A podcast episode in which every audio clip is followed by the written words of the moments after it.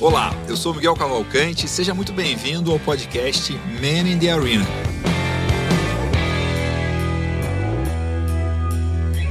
A gente fala aqui sobre empreendedorismo, sobre gestão, sobre negócio, sobre marketing, sempre trazendo empreendedores, fundadores de empresa, pessoas que têm a contribuir sobre esses temas e muitas vezes também saem temas que a gente nem esperava aqui nas conversas. Olá, eu sou Miguel Cavalcante e esse é o Man in the Arena, um podcast sobre empreendedorismo, sobre gestão, sobre marketing, sobre estratégia, em que eu convido pessoas que eu gosto, admiro e respeito para poder conversar profundamente sobre esses temas e também sobre outros temas que apareçam aqui, que sejam temas interessantes e que eu possa aprender com essas pessoas. Um, um dos objetivos chaves desse podcast é aprender e compartilhar aprendizados, compartilhar conhecimento. Hoje tem um convidado muito especial, um grande amigo, inclusive grande especialista em podcast, né? Marcelo Toledo. A alegria ter você aqui. Obrigado por aceitar o convite. Obrigado. Enquanto você falava, eu tava me perguntando, pô, o que, que eu tô fazendo aqui? Se é pessoas especiais, pessoas que conhecem tanto assim, o que, que eu tô fazendo aqui? Mas obrigado, pô, sempre um prazer estar aqui contigo. Que bom que o Man in the Arena voltou o Man the Arena voltou, né? Depois de cinco anos de hiato, né? Um projeto que foi tão bom fazer, retomar agora está sendo muito, muito especial. Estou muito feliz você participou aí da primeira etapa, né? Você é um amigo aí de mais de 10 anos, seu amigo mais velho, mais velho que o Man the Arena, né? De amizade. Verdade. Toledo, pra gente começar aqui, tem uma pergunta que eu gosto muito, que dá assunto, que é quais são três marcos importantes na sua vida pessoal ou profissional que fizeram, que ajudaram a fazer quem o Toledo é o Toledo hoje? Cara, acho que o primeiro, provavelmente, é a natação. O esporte me mudou muito, né, como pessoa. Eu acho que muito das minhas características como ser humano, como profissional, foram moldadas por conta da natação. Eu sou um cara que ainda até hoje eu tenho uma mentalidade de atleta, né? Eu me enxergo quando eu estou executando, eu me enxergo como atleta. Então eu estou buscando sempre a máxima performance, sempre o melhor resultado possível. E não existe atleta em desequilíbrio, né? Você não pode estar tá com questões, com, com sobrecargas psicológicas que você não vai performar bem fisicamente. Então é, precisa existir um equilíbrio. E eu também hoje, como eu não trabalho mais sozinho há muitos anos, eu me enxergo como técnico quando eu tô vendo as pessoas que trabalham comigo. Então a natação para mim foi, foi muito importante, né? Então eu, eu trago a essência do esporte para tudo que eu faço tudo que eu faço, ou eu sou atleta, ou eu sou um coach. Ou eu, você está trabalhando comigo, você está aprendendo, poxa, hoje eu tenho um estagiário, trabalha comigo na área de projetos, lá na Clivo, empresa começando, então o menino é brilhante, mas ele ainda é muito cru. E ele mesmo fala isso, quando a primeira vez ele falou, pô, Marcelo, eu sou uma folha em branco. Eu falei, você não é uma folha em branco, quantos anos você tem? Ele, ah, eu tenho 18. Ele falou, você tem 18 anos de experiência. Sua folha ainda está muito cheia. Ela ainda vai encher muito mais. Mas eu me enxergo como coach nesse momento, né? Eu tô treinando essa como pessoa. Treinador para ela chegar nos sonhos dela, né? E sempre cruzando o sonho da empresa com o sonho da pessoa. Então, eu acho que o esporte foi o primeiro. Depois disso, cara, eu acho que se mistura. Eu acho que ter conhecido a minha a, a Renata, minha esposa, me abriu a cabeça demais, porque ela é uma pessoa que eu acho que o homem, cara, eu vou generalizar aqui, mas não é todo mundo, tá, gente? Não é todo mundo. mas a maioria dos homens, eles foram construídos. Eu vou falar basicamente do brasileiro, porque é a nossa cultura, quem eu tô mais próximo, é a cultura que eu mais conheço. Nós fomos moldados para sermos fortes, para não sentirmos medo, para não chorarmos. Dificuldade é algo normal e a gente tem que engolir o choro. Quantas vezes a gente não escutou isso? Então eu acho que o homem, por conta dessa criação, ele acaba tendo uma certa desonestidade intelectual com a realidade. O que, que eu tô querendo dizer com isso? A gente não aceita que nós temos problemas. E eu era exatamente assim. Eu não aceitava que eu tinha problemas. E quando eu, quando eu conheci a Renata, ela falava assim: Poxa, mas você não tem nenhum problema, você não tem nenhuma dificuldade, você não tem nada. E eu falava: Não, eu sou prático, você que é complicada. Era o que eu dizia. E Nossa, na... muito bom, hein? E, é, e... Esses que têm os maiores problemas, né? Ah. Pergunta como é que eu sei. pois é. Então, cara, depois que, que eu convivi mais com a Renata e nosso começo foi um pouco turbulento, exatamente porque a gente não conseguia se comunicar porque ela estava numa esfera tão alta de conhecimento e eu estava numa esfera tão baixa de conhecimento que a gente não conversava direito. E aí depois, aí teve um momento que a gente meio que deu um tempo E ela tinha me falado de um curso chamado Processo Hoffman. E o processo Hoffman, ela falava que tinha mudado a vida dela, que tinha sido é, uma das coisas mais importantes que ela tinha feito, etc. E aí, depois, nesse período que a gente tava afastado, eu falei, cara, quer saber? Vou fazer essa porra. Fui lá e me inscrevi e fiz. Já ouvi falar e dizem que é incrível mesmo, né? Transformou é, minha Heloísa, vida. né? Heloísa Capelas. Realmente, foi minha professora, inclusive, lá. Cara, foi transformador. Eu saí de lá, são sete dias, né? Uma imersão de sete dias. Você entra lá, você entrega o seu celular, você entrega o seu notebook, você não pode entrar nem com livro. Tá na regra, então você sabe disso previamente. Por que disso? Porque você precisa estar com atenção plena durante os sete dias. Cara, o curso começa às 8 da manhã, vai quase todos os dias entre 10 e 11 da noite e você nem sente. É puxado, mas você não sente, porque você tá constantemente olhando para dentro, olhando para si. E depois desses sete dias, cara, você sai enxergando a sua essência, sabe? Você sai enxergando o porquê você fez tudo que você fez. Você sai enxergando que todo mundo tem problema. Mas fala uma coisa que te marcou muito sobre você, assim. Que você, cara, o que você descobriu, assim, que incomodou pra cacete? Cara, muito do que você vive lá, você olha para como você foi criado. Então, se você tem pais e mães biológicos que te criaram, você vai olhar muito pelos olhos deles pelo comportamento deles e como você foi criado. Se você tem pai e mãe de criação, é a mesma coisa. E se é os dois juntos, também. Então eu comecei a perceber que muitas das coisas que eu fazia eram coisas que não eram minhas. Eram coisas da minha mãe e do meu pai. E eu tava repetindo aquilo. Eu fui treinado para fazer aquilo e eu não percebia. Então, quando eu fui começando, existem um monte de exercícios que você faz lá. A gente é orientado a não dizer o que, que são esses Sim. exercícios. Não, nem conta, não dá spoiler, é, não. Mas, não mas, vou dar é, spoiler, é. mas assim, teve um momento. Todo o processo Hoffman tem um breakthrough. Tem aquele momento que você faz. Virada de chave. Caralho! Nunca tinha percebido isso. O meu foi no terceiro, quarto dia. Tem gente que é um pouco mais para frente, tem gente que é no sexto dia, cada um, mas todo mundo passa por isso. E quando eu percebi as coisas que eu percebi, eu falei, puta que pariu. Foi um negócio surreal assim. Eu falei, caraca, tudo bem, não tem problema eu estar tá fazendo isso, desde que eu tenha consciência que eu esteja fazendo essas coisas na minha vida, porque eu quero fazer e não porque eu fui programado para fazer. Eu escolho fazer e não porque eu tô reativo aqui. Exatamente. Então para mim foi, cara, foi muito profundo. E eu lembro que todo, todo final de curso, o processo Hoffman, existe uma reunião, não sei nem como está sendo feito hoje por causa da pandemia, mas existe uma reunião que todo mundo se reúne com as suas famílias, você convida a sua família ou quem você quiser. Todos os alunos são convidados a falar no palco e eu fui falar e, e eu me lembro de uma frase que eu disse na hora que foi mais ou menos assim: Eu vim para cá tentando descobrir os meus problemas e eu saio daqui com a seguinte sensação: como se eu tivesse na lama, embaixo da lama, com a visão completamente turva, sem conseguir enxergar um palmo na minha frente. E agora eu tô começando a enxergar um pouquinho mais. Essa foi a sensação que eu saí de lá. Aquela velha história de que quanto mais a gente estuda, mais a gente percebe nossa ignorância. Sim. Foi este o começo da minha ignorância. Eu comecei a perceber o quão ignorante eu era e como, e como eu me comportava como ignorante. E a partir dali, cara, minha busca pelo autoconhecimento foi absoluta. Então, o segundo ponto mais importante são mistos. A Renata, porque ela despertou isso em mim e desperta até hoje. Cara, eu, eu já tive muitos relacionamentos na minha vida, né? Não muitos, mas eu tive alguns relacionamentos na minha vida. E eu já tive relacionamento que me jogou para baixo. Eu já tive relacionamento que eu, que eu tinha uma demanda, uma exigência tão grande que eu desisti de ser quem eu era. Eu desisti, eu sou, você me conhece há muitos anos, né, Miguel? Você sabe que eu sou um cara que estudo, eu sou um cara que me preparo, eu sou um cara que eu preciso olhar para dentro. Eu preciso estar estudando todos os dias. Eu preciso treinar todos os dias. Eu preciso disso. E eu era cobrado desse tempo.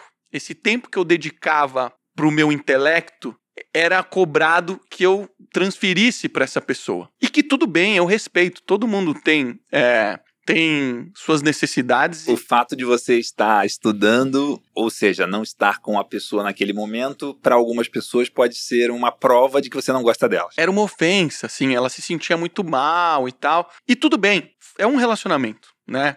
Cada pessoa tem o seu par, cada pessoa tem o seu match. E acabou que a gente não ficou junto e tal. Mas eu faço um paralelo com a Renata, porque a Renata, ela puxa a minha barra para cima todos os dias, desde o primeiro dia que a gente se conheceu. Que legal, hein? E eu te só... desafia e te. E ela me colocou na rota do processo Hoffman. E ela nunca falou para mim, faça. Nunca falou. Que legal. Ela só chegou e falou para mim: eu fiz isso, isso mudou minha vida, foi uma das coisas mais importantes que eu fiz. E aquilo ali ficou martelando na minha cabeça durante muitos anos. Então eu diria que foi natação, Renata e processo Hoffman. Esses três foram Que muito legal. importantes. Mas eu tô curioso para saber alguma mudança clara, específica, mesmo que seja pequena, que você consiga descrever do Toledo depois desse processo Hoffman. Cara, a própria reclamação da Renata era correta, assim. Eu era um cara que eu achava que eu não tinha problemas. Eu vivi uma mentira pra mim mesmo. Eu acreditava na minha própria mentira. E na hora que alguém me, me faz pensar com a minha própria cabeça que eu chego à realização que eu tenho um monte de problema e que todo. O mais legal do processo Hoffman, além de todos os conhecimentos que você tem, é você sentar ao lado de pessoas que têm problemas mil vezes piores que o seu. Você sai de lá com irmãos de alma, porque você se mostra tão vulnerável, as pessoas se mostram tão vulneráveis. Você não é o, o processo Hoffman é, é interno. Você não precisa falar nada se você não quiser. Mas o ambiente é tão seguro que você faz questão de compartilhar a sua história. E lá eu me senti envergonhado. Porque eu não tinha tantos problemas quanto as pessoas tinham. E você começa a enxergar o mundo de um jeito completamente diferente. Você começa a perceber que o mundo é único para cada uma das pessoas. E essa polarização que a gente vive hoje, Miguel, é uma das coisas que mais me entristece. Porque a gente deixou de respeitar a opinião do próximo. A única verdade que existe na opinião de muitas pessoas que hoje falam que o mundo está chato é das pessoas que não aceitam a opinião dos outros. Então eu comecei a respeitar demais a história de cada um. Pô, isso é difícil pra você? Pô, eu te respeito. Isso é fácil pra mim, mas eu te respeito. Eu sei o quanto isso pode ser difícil pra você. Pô, isso pra você, o meu problema é, é fácil pra você? Pra mim é muito difícil. Eu sofro com isso há muito tempo. E a gente precisa entender que cada pessoa tem uma trilha. E foi isso que eu aprendi no processo Hoffman. Então eu comecei a tirar esse véu da ignorância dos meus olhos. Eu comecei a respeitar muito a história das pessoas. E eu comecei a entender que, cara, é normal ter problema. Tá tudo bem ter problema. Isso é natural. Todo mundo tem problema. Se você estiver escutando, porque você foi construído, eu fui construído assim. Eu fui construído a não chorar, a não ter problema. Eu voltava, eu era meio bobão, Miguel, no colégio. Eu voltava, apanhava, chorava, pô, o menino me bateu, não sei o que lá. Aí minha mãe me batia. Minha mãe me falava, ah é? Então toma aqui umas palmadas, você vai lá e vai voltar e vai bater no menino e tal. Eu respeito minha mãe demais hoje, porque eu investiguei muito a história dela durante o processo e fora do processo. E ela também foi criada de um jeito. Assim. Sim. O pai dela era cearense, o pai dela era aquele cabra macho, sabe? Ela foi criada assim, e então foi assim que ela também me criou. E meu pai também. Então a gente precisa entender o que foi, o que está sendo passado pra gente. O que, que é nosso, o que, que a gente quer manter e o que, que a gente não quer manter. E principalmente perdoar, porque a gente guarda muito mágoas. Proativamente escolher quem você quer ser, né? E quem você vai se construir, né? Que legal. E perdoar, né, Miguel? Eu acho que assim, um- um- a primeira coisa que você quer fazer quando você sai do processo Hoffman, sabe o que, que é? Pedir perdão. Meu pai, minha mãe e meu irmão foram me receber no processo Hoffman. Eu não sabia se eles iriam. Porque você, durante o processo, você fala assim, pessoal, a gente vai ter uma cerimônia no final. Escrevam aqui nome e telefone das pessoas que vocês gostariam que estivessem aqui, que a gente vai tentar contactá-los. Isso no início ou no, fi- ou no final? Mais ou eles- menos no final. Ah, mais tá ou bom. menos no final. E aí eu não sabia se eles iriam, se eles tinham conseguido conversar com a minha mãe. Minha mãe morava em Salvador. Eu morava, eu fiz o curso em São Paulo. Eu não sabia Sim. se ela viria. E eles vieram todos. E o primeir, os primeiros 30 segundos, quando eu os encontrei, a minha primeira vontade foi dar um abraço. Eu me emocionei, comecei a chorar e eu pedi perdão por tudo que eu tinha feito de ruim, tudo que eu tinha feito que de alguma forma tinha magoado eles. Agredia e magoava. Porque eles. Você é pai, eu ainda não sou. Você é pai. A gente faz de tudo pra acertar. E erra muito. E a gente erra muito. Então, minha mãe, meu pai, meu irmão fizeram de tudo pra acertar. Eu precisava perdoar eles. Porque em alguns momentos eu não entendia isso. Hoje eu entendo. E não é fácil, tá, gente? Até hoje. Não é que você sai de lá um santo, de jeito nenhum. Você sai de lá com um pouquinho mais de autoconsciência. Com Né? menos lama no olho. Exatamente. Muito legal esse negócio de perdoar, porque nesse último ano, talvez a coisa que eu mais tenho trabalhado é o auto-perdão. Ao mesmo tempo que eu continuo demandando muito de mim para frente. Mas é perdoar o seu passado, perdoar o que aconteceu, perdoar o que você fez E, ao mesmo tempo, isso não pode ser uma desculpa para você ficar, tipo, mulamba, sabe? Ficar, tipo, pouco exigente. É, mas você. E essa combinação que parece uma dicotomia, que é perdoa o que aconteceu, auto-perdão do que aconteceu e olha para frente de uma forma desafiadora, de uma forma sonhadora, de uma forma pensando grande, mas essa combinação tem sido das coisas que mais tem me ajudado. Que legal que você trouxe esse tema aqui do perdão e que legal que você trouxe essa história com a sua esposa do tipo, você não tem problema, é muito bom, né? Porque claramente ela sabia que você tinha problemas, Óbvio. mas Mas como é que você fala isso para uma pessoa, né? Escrito na testa, né, que você tinha problema. E com armadura, né? É, eu sim. tinha certeza armadura, que eu não tinha sim. problema tinha certeza absoluta que eu não tinha problema. Pô, eu sou um cara, você me conhece faz tempo, eu, eu falo de um jeito contundente. Sim. Eu sempre falei, acho que isso só ampliou ao longo do tempo. Imagina um cara ignorante sendo contundente, é o que a gente mais tem visto por aí, né? É um, um, um ignorante cheio de certezas, né? É, Exatamente. É, é, faz um estrago danado, né? Mas eu quero voltar na natação, porque eu, eu respeito muito atleta né? A atleta tem esse treino da disciplina muito grande e eu nunca fui um grande atleta, eu nunca fui uma pessoa que eu não tive nenhum esporte, nenhuma atividade de esporte que eu me dediquei intensamente. Não é nem assim a conquistar tal prêmio, mas ter uma rotina que fosse incrivelmente disciplinada e tudo mais, né? E nesses últimos tem seis meses e pouco, tem seis meses que eu comecei a fazer um treino funcional de cinco vezes por semana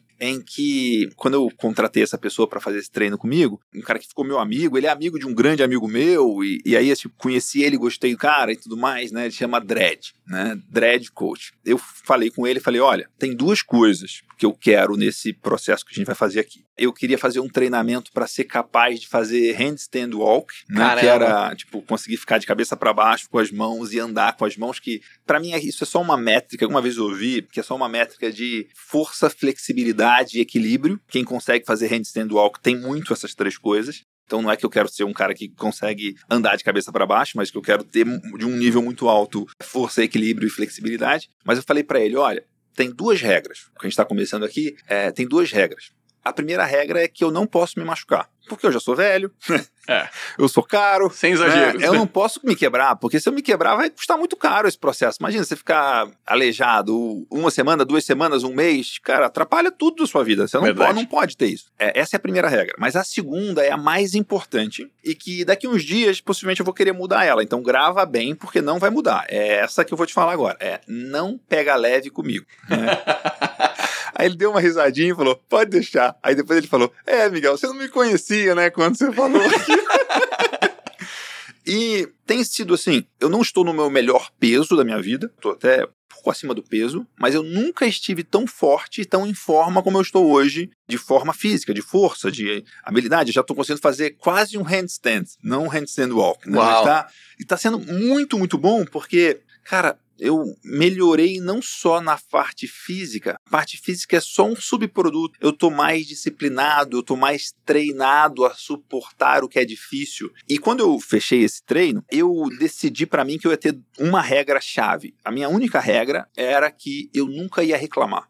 O que o cara falasse, eu ia fazer. Ah, faz isso, tipo, fica quieto e faz. E esse tá sendo um treino muito interessante, né? E também tem uma outra coisa que me chamou a atenção muito nesse processo, foi que os meus filhos, eles nunca me viram sair do zero de alguma coisa. Tipo, eles me veem no meu trabalho, por exemplo, eles veem em todas as minhas relações, eles olham, tipo, o papai já é muito bom nisso. O papai já faz assim isso. Eles nunca me viram numa coisa que eu era zero uhum. e eu fui evoluindo. E eu queria também tipo, que eles compartilhassem, que eles vissem esse processo e que também eles vissem. É, eu queria que esse não reclamar e não pega leve comigo fosse de alguma forma uma inspiração, um exemplo para eles. Mas então, assim, eu estou muito impressionado como está sendo bom para mim como pessoa, como profissional, como empresário treinar cinco vezes por semana e alguns dias, tipo, falar, puxa vida, acho que o cara errou a mão aqui, colocou muito mais coisa que eu devia fazer, mas tipo, vamos lá e fica quieto, não fala nada e faz. Queria que você falasse um pouco mais sobre esse processo de construção da disciplina e o quanto que o, o nadador Marcelo Toledo, que nadava horas e horas na piscina e que tinha competição, né? Porque você, você pode nadar pra caramba e você ainda pode perder, né? Não é, é que. Então, Quantas é vezes esse, aconteceu? Fala mais sobre a formação de você como um empresário, de você como empreendedor, de você como profissional. Quanto que está interligado isso? Eu fazia um clube, minha mãe colocou meu irmão e eu num clube chamado Hobby Sport. Nem existe mais esse clube. E lá era quase uma brincadeira, assim. Eu passava o dia inteiro lá, eu voltava do colégio, ficava o dia inteiro e fazia N esportes. Chegou um dia que eu falei para ela assim: ó, eu não quero mais fazer tudo, cansei. O que eu gosto mesmo é a natação. Eu fazia judô, eu fazia futebol, mas eu falei, eu só quero a natação. Minha mãe me colocou no carro e saiu rodando todos os clubes de São Paulo com a cara e a coragem, nem sabia como fazia isso, mas falava assim, ó, que tá aqui meu filho, ele quer nadar, aí eu ia lá, fazia uns testes e eu não passava em nenhum teste, porque eu não nadava bem para ser um atleta de natação. Mas eu falava para minha mãe que eu queria só nadar e competir. Então eu fui, cara, um dos primeiros clubes que eu fui, Pinheiros, que eu nadei minha vida inteira depois. Fui reprovado. Denied. Aqui não, amigo, você ainda não tá pronto. Enfim, rodei todos os principais clubes de São Paulo e recebi não de todos eles, porque eu comecei a nadar quando eu tinha 12 anos de idade um atleta de natação, ele começa mais cedo, ele começa com 7, com 8. Com 12 ele já tá muito bom, né? Já muito tem bom. técnica, muito, já tem desenvolveu e tem. E quanto antes você começa, mais natural é para você, porque a natação não é muito natural pra gente, principalmente a natação mais competitiva. E aí, enfim, um dia eu fui num clube chamado A Hebraica, que é um clube ainda da comunidade judaica aqui, e aí a técnica me viu natação e falou assim: "Olha, todos os seus estilos tirando o crawl são horríveis o seu crawl é mais ou menos. Vou dar para você um período de experiência de três meses. Você tinha 12 anos. 12 anos. E ela falou isso na sua cara. Ela falou isso para mim e pra minha mãe. Vou te dar um período de experiência de três meses. Se nesses três meses você tiver uma evolução, você fica no clube. Eu falei, tá certo, tá dada a minha chance. Cara, e eu gostava tanto daquilo, mas eu era tão ignorante, eu, eu era tão. Eu, eu desconhecia completamente que eu não tinha nem óculos de natação, Miguel. Eu fui para lá sem óculos. No primeiro dia que eu fui nadar, ela falou, olhou assim para mim, falou: Você não tem óculos? Eu falei, não. tipo, é o básico do básico. Todo né? mundo Também usando. você foi de sunga, né? eu... Todo mundo de, ó... de toque e óculos. E eu não entendia por que, que eu precisava usar óculos, porque eu sempre tinha nadado sem óculos. Só que eu nadava 45 minutos. Era pouco tempo. Sim. Eu nadava mil metros, 800 metros. Chegou lá, você começa a nadar 3.500, 4.000 e 4 mil metros. 4 mil metros sem óculos, você nem enxerga mais, né? Tipo... Eu, eu descobri isso no, no meio do treino. Ah. Porque eu nadava de olho aberto.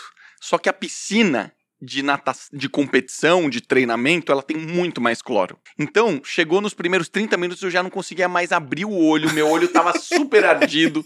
E, enfim, foi o pior treino da minha vida, foi aquele. Mas no dia seguinte eu tava de toque óculos. E a partir desse momento, eu comecei a me apaixonar pela natação. Ir treinar era o ponto alto do meu dia. Eu amava aquilo ali. E criança não é muito amigável, né? Tem a questão do bullying e tal. E eu também Sim. sofri bullying na natação, até porque eu não nadava bem. Então tava todo mundo na minha frente, eu fiz algumas amizades, então não era que era o ambiente mais incrível do mundo. Sabe? Não era o ambiente Sim. mais incrível do mundo. Eu, poxa, eu não sabia nadar tão bem quanto os outros atletas. Eu não fui tão bem recebido porque eu entrei no meio do caminho. Cara, eu não sabia usar óculos, não sabia usar touca. Puta, tudo errado, tudo pra eu desistir. Mas, cara, essas coisas eu irrelevava. Meu objetivo era, era o ponto alto do meu dia, era ir nadar. Passou os três meses, eu treinei todos os dias de segunda a sábado. Eu fui em todas as competições, não tive nenhum resultado nada expressivo, mas meus tempos foram melhorando. Passou um ano inteiro, eu Isso você tinha 12 anos. em 12 anos. Passou o ano inteiro, eu fui aprovado nos três primeiros meses, ela gostou do resultado da minha evolução. Chegou no final do ano, eu recebi o prêmio de atleta revelação do clube. Ela chegou pra mim e ela falou assim: Marcelo, eu não sei se você percebeu, mas você não faltou nenhum dia neste ano. Enquanto todos os melhores atletas faltavam, ah, tenho é, médico, tenho não sei o que lá, tô com dor de barriga, tô doente. Eu não faltei nenhum dia. Todos os dias, de segunda a sábado, eu treinava disciplinadamente. O tempo da galera no 50 livre, que era a prova mais. men- Menino, jovem, você tem que testar muitas provas, né? Porque você ainda não tá desenvolvido fisicamente, então você pode ser bom no costas, você pode ser bom no peito, etc. Então ela botava a gente pra nadar tudo. 50 livre era um clássico, todo mundo nadava. E eu lembro que os meninos nadavam em torno de 32 a 30 segundos naquela época. E eu comecei com tipo 45. Chegou no final do ano, eu já tava fazendo praticamente o mesmo tempo que todo mundo. Uau. Então, a partir dali, eu me percebi como atleta. E o que se sucedeu dali em diante, Miguel, eu troquei de clube, fui para clubes melhores, até chegar no Pinheiros, que era o melhor clube com os melhores técnicos, com a melhor estrutura. O meu nível de treinamento era mais ou menos assim: eu acordava às 4 horas da manhã, eu treinava das 5 às 6 e meia, porque às 7 e meia tinha colégio. Aí eu ia pro colégio, estudava, meio-dia e meio eu ia para casa, almoçava e 3 e meia eu tava no clube de novo, treinava até às 7 e meia da noite antes do treinamento de natação na parte da tarde, a gente tinha preparação física, que é o, que é o dry, né, o, na área seca. Então é medicine ball, é treinamento funcional, musculação, etc. Toda quarta-feira a gente tinha treinamento psicológico. Lá foi onde eu aprendi a começar a fazer meditação e mentalização. A nossa psicóloga, ela colocava a gente deitado e começava a fazer viagens mentais. Galera, competição de sábado, imagine que você está entrando no ônibus e você você tá chegando na competição e você dá de cara com o seu maior oponente. Então ela meio que te preparava a visualizar cada centímetro. Tudo que existe no mundo existe duas vezes, né? Primeiro na cabeça e depois no mundo real. Então, o nível, era um nível de treinamento muito intenso, né? A gente era incentivado, todo mundo tinha um caderninho, que nem você tá aí anotando suas coisas, a gente tinha um caderninho, a gente anotava nossos treinos todos os dias, e era muito comum a parte de, do fundo do caderno, ou seja, a parte mais que você ainda nem chegou, você fazia as projeções dos seus tempos. Porque a natação, ela é consistida em etapas. Então, se você nada 1.500 metros, são 15 tiros de 100 metros. Então, o atleta de que nada 1.500 metros, ele tem que fazer a projeção. Vou começar com um 7, depois vou passar para um 6, depois para um 5, aí vou manter um 5, no final eu quero fechar com um e 1. Você se prepara para fazer exatamente o que você quer fazer. E normalmente você acerta na vírgula. Normalmente você acerta na vírgula. Então você fala assim, poxa, eu vou passar essa prova com tanto, vou fazer isso, isso, isso. Ou seja, tudo que a gente está falando aqui é o quê? É o nosso plano de negócio. Eu estou planejando que eu quero chegar ali. E eu estou formalizando. Eu estou colocando no papel, estou colocando na minha cara para eu ver todos os dias que esse é o tempo que eu quero fazer. Então, para para pensar que tudo que eu aprendi na minha vida foi eu quero chegar neste tempo. Para eu chegar neste tempo, eu preciso treinar todos os dias. Eu preciso me superar todos os dias no trabalho mental, no trabalho físico, dentro da água, em relação aos meus amigos, na minha preparação mental antes da prova, em tudo que eu puder fazer. Fora isso, tem a alimentação, toda a parte de nutrição que eu também fazia, médico, etc. É rotina de atleta mesmo. Hoje, eu faço exatamente a mesma coisa, exatamente do mesmo jeito. Só que para os negócios. Então eu aprendi que na minha vida, cara, eu aprendi muito cedo a fazer exatamente o que você falou. Eu ia lá, me preparava seis meses para uma prova, um campeonato brasileiro, eu lembro, eu participei de muitos campeonatos paulistas. Ah, era mais ou menos dividido assim, né?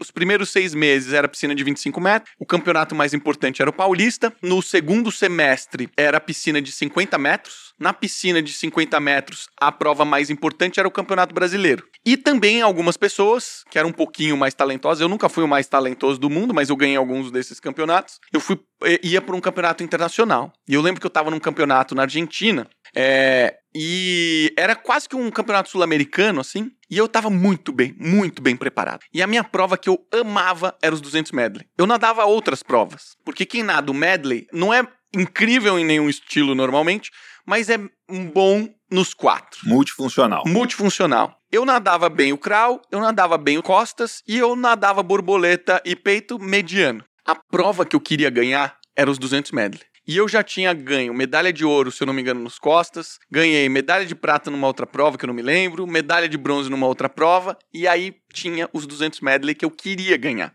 E eu ganhei de uma piscina do segundo colocado. Uau. Foi um negócio surreal. Só que quando eu saí da água, me informaram que eu havia sido desclassificado. Aí eu tomei aquele choque, eu fiquei revoltado, porque eu não me importava com as outras medalhas. Você queria aquela eu medalha? Eu queria aquela medalha. Então, você imagina a frustração para um atleta que passou seis meses se preparando para aquela competição Nossa. e você é desclassificado por alguma razão? Falaram que eu tinha feito a virada com a mão não sincronizada, ela precisa estar tá super justinha. Então, quando eu chego no ambiente de trabalho, que eu começo a ter frustrações de tentar alguma coisa e não conseguir, de montar uma startup e, e, e, falhar, e de não conseguir vender, e de apanhar pra caramba e de sofrer, poxa, eu já havia sido treinado isso, cara, anos antes. Então, quando eu cheguei no mercado de trabalho, o que, que eu repeti? Eu quero chegar aqui, eu preciso me planejar, eu preciso mentalizar, eu preciso me treinar e me preparar todos os dias. Todas as vezes que eu tinha um desafio maior do que eu, eu repetia exatamente essa mesma fórmula. Eu me preparava. Primeira vez que eu fui ser líder de um time que eu não sabia a menor ideia como fazer isso, o que, que eu fiz, Miguel? Eu procurei um técnico. Eu liguei pro meu amigo que mais entendia do assunto e falei: eu vou ser líder, eu não sei como faz essa porra. O que, que eu faço? Aí ele me indicou três livros, eu me preparei, eu estudei os três livros, eu pratiquei e eu fui botar em prática. Porque o, avião estava voando, eu precisava aprender a fazer isso. Então, eu simplesmente repeti o que eu fiz. Se era o jeito certo ou não, não sei. Foi o jeito que eu consegui me desenrolando. Devo ter errado um milhão de vezes em muitas situações, erro até hoje, mas eu acho que uma coisa foi positiva para mim. Eu sempre extraio algo positivo de qualquer situação. Eu sou muito otimista, eu sou muito positivo. E eu sei que isso pode ser minha maior qualidade e meu maior defeito. Mas para muitas coisas é importante você ser otimista, principalmente se você é empreendedor, porque você tem que acreditar em coisas que muitas pessoas não vão acreditar. O que eu estou empreendendo hoje é, é uma das coisas dificílimas. Muitas pessoas que eu conheci já falaram: pô, já tentei isso, não deu certo, você vai quebrar a cara. Eu já escutei isso, cara, várias vezes, muitas vezes, mas eu tenho certeza que eu vou conseguir. Então, nesse sentido, eu sou otimista e não importa o que aconteça, não importa quantos nãos, quantas viradas erradas eu seja desclassificado, eu vou dar um jeito de fazer esse negócio dar certo. Então, essa é a minha mentalidade. É uma mentalidade de atleta, só que no mundo dos negócios. Cara, muito legal isso. Eu não sabia todos esses detalhes da sua história, apesar de ser seu amigo há mais de 10 anos. Você ser negado no Pinheiros, ser negado em vários clubes lá atrás, quando você estava começando, você era um menino. Quais que são as três características ou três elementos? Ou o que que você acredita que foi o motivo de você ter recebido bem isso e não desistido, desanimado, ou falar isso não é para mim, eu vou fazer outra coisa? O que que fez você lidar bem com essa frustração inicial que é super pesada, né? Você não é um. Hoje, hoje você é adulto, hoje você tem é. experiência, é. hoje você tem. Tipo, você lidar com, com a frustração é diferente, mas com 12 anos. É. Coisa que você achava mais legal, você vai em todos os clubes e fala: não, não, você não é bom o suficiente, nem para começar. É. é. um baque muito grande, né? É. E tem gente que consegue passar por isso e tem gente que não consegue passar por isso. Como é que você explica? Cara, é, lembra que, eu, que eu, a gente começou nossa conversa aqui falando que eu fui programado a ser forte. Sim. Ao mesmo tempo que isso foi positivo para muitas coisas, e para essa situação foi extremamente positivo, porque eu nem sentia a pessoa falar assim, você não passou, não doía nada para mim. Mas não porque eu tinha essa consciência de que eu tava tomando não, mas porque minha mãe dava o significado do não diferente para mim. Minha mãe falava para mim que não tinha problema, o clube certo vai vir. Ela sempre falava assim: o que é seu vai vir. O que é seu já está programado, não se preocupe com isso aqui é só o caminho. Então, eu não tinha consciência disso. Então, Lindo eu vivia isso, muito da consciência que minha mãe passava para mim. E ela dava sempre significados muito positivos para tudo que acontecia. Ó, oh, pô, gerou alguns efeitos colaterais? Gerou, mas depois eu resolvi isso. Mas naquele momento, eu tinha uma percepção muito porque minha mãe estava dando aquele significado para mim. Então, eu não sentia essa dor. Eu ia lá, recebia o não, ela falava: Ó, oh, o clube tal não deu certo, mas amanhã a gente vai em outro e amanhã a gente vai em outro, e amanhã a gente vai em outro. E uma hora eu recebi o sim. E na hora que eu recebi um sim que foi meio sim, falou, pô, você tem três meses, ela fazia aquilo falar: agora é a oportunidade da sua vida. Agora você vai mostrar quem você realmente é, sabe? Porque você é bom, você pode, o que você quiser. Minha mãe sempre me puxava para cima, me empoderava, sabe? E eu simplesmente ia lá e fazia. Eu não ficava pensando muito, sabe, Miguel? É isso que eu quero, eu quero nada. Ah, beleza, vambora. Então vamos nessa. Que legal, né? E quando você foi desclassificado na prova de 200 metros de medley, o que que já estava diferente no Toledo para lidar com essa frustração? Assim, o que que, que mais que tem? Porque assim, eu quero, para mim tem duas coisas de esporte que me chamam muito a atenção. Uma é essa disciplina de você conseguir fazer um trabalho maçante todos os dias, para quem sabe lá na frente colher o fruto disso. E é só quem sabe, não é garantido. Né? É só quem sabe, mas você tem todos os dias, durante um ano, seis dias por semana, você não faltou nenhum treino, você foi em todos, para lá no final você tá com um tempo parecido com a da galera que estava fazendo. Isso é muito marcante. A outra coisa que é mais marcante ainda é esse, tipo, tem muito fracasso. Você pode ser excelente, você só é médio, né? Não é, é, é um negócio que é muito, é, é ele é muito duro no sentido de só tem um ganhador, né? Só tem um vencedor. Então sobra é, é, sobra pouco. A vida em geral, ela é mais, ela te abraça mais do que o esporte. Né? O esporte tem um, um, exército de perdedores e tem um ganhador. Na vida, não. Você pode. Tem N profissionais em qualquer área muito bons que são campeões na área dele. Né? Quantos médicos na especialidade tal tem excelentes? Tem N. Na natação, só tem um ganhador. O resto perdeu. Usar isso para a vida é muito valioso, né? E uma das coisas que eu busco fazer aqui, para mim, quem assiste a gente, é aprender com a experiência dos outros. Porque ser inteligente é aprender com seus erros. Ser sábio é aprender com os erros dos outros, né? Então, é. esse, esse processo aqui é, é bem interessante. É, tem um detalhe no meio do caminho que, assim, muitas pessoas que não acompanham o seu dia a dia vão te medir pelo dia da competição, que é o dia que você ganha a medalha. Ou que perde. Ou que você perde. Mas a gente tem que lembrar que quando eu cheguei na competição, já passou o tempo de treinar. E o treinamento, ele nada mais é do que todos os dias eu ter feedback do meu técnico e eu saber os números que eu estou fazendo. É, o esporte ele é matemático, porque se ele não fosse mensurável de alguma forma, seria impossível você saber se você está progredindo ou não. Então, o meu trabalho na piscina, no dia da piscina, era: Marcelo, agora a gente vai fazer o aquecimento, são 800 metros. Marcelo, agora a gente vai fazer 10 tiros de 100 metros, a cada 1 e 30 segundos. Para quanto eu tô chegando no 30? Como que eu tô me comparando com as outras pessoas que estão na piscina? Então, tem feedback imediato. Você tem feedback de performance imediato. ou de fracasso. Exatamente. E você não tá bem todos os dias. Eu lembro ah. que tinha dias que eu tava surreal, fazendo uns tempos que eu falava, meu Deus, o que que tá acontecendo? Tinha outros dias que eu tava horrível, que você tá pesado, que você tá sobrecarregado, sabe? Então, você tem muitos altos e baixos durante o treinamento. E aí você aprende a entender o que que te faz ficar bem. Exatamente. E aí você vai começando a trabalhar cada vez mais a modelar para você estar tá sempre fazendo as coisas que te colocam naquela performance excelente, né? Exatamente. Que eu vejo na sua rotina, né? Você tem uma rotina de horário para treinar, horário para acordar, horário para ler, horário para fazer, tipo, tem, eu tenho muito menos disso que você, e ao mesmo tempo, eu sei que quando tem, as coisas acontecem. Quando tem, funciona. Tem várias coisas que eu sei que dão resultado que eu ainda não faço. E aí eu fico me perguntando, pô, mas por que eu não tô fazendo isso? Porque se eu, eu sei que isso dá certo, eu sei que isso funciona, né? Eu comecei a.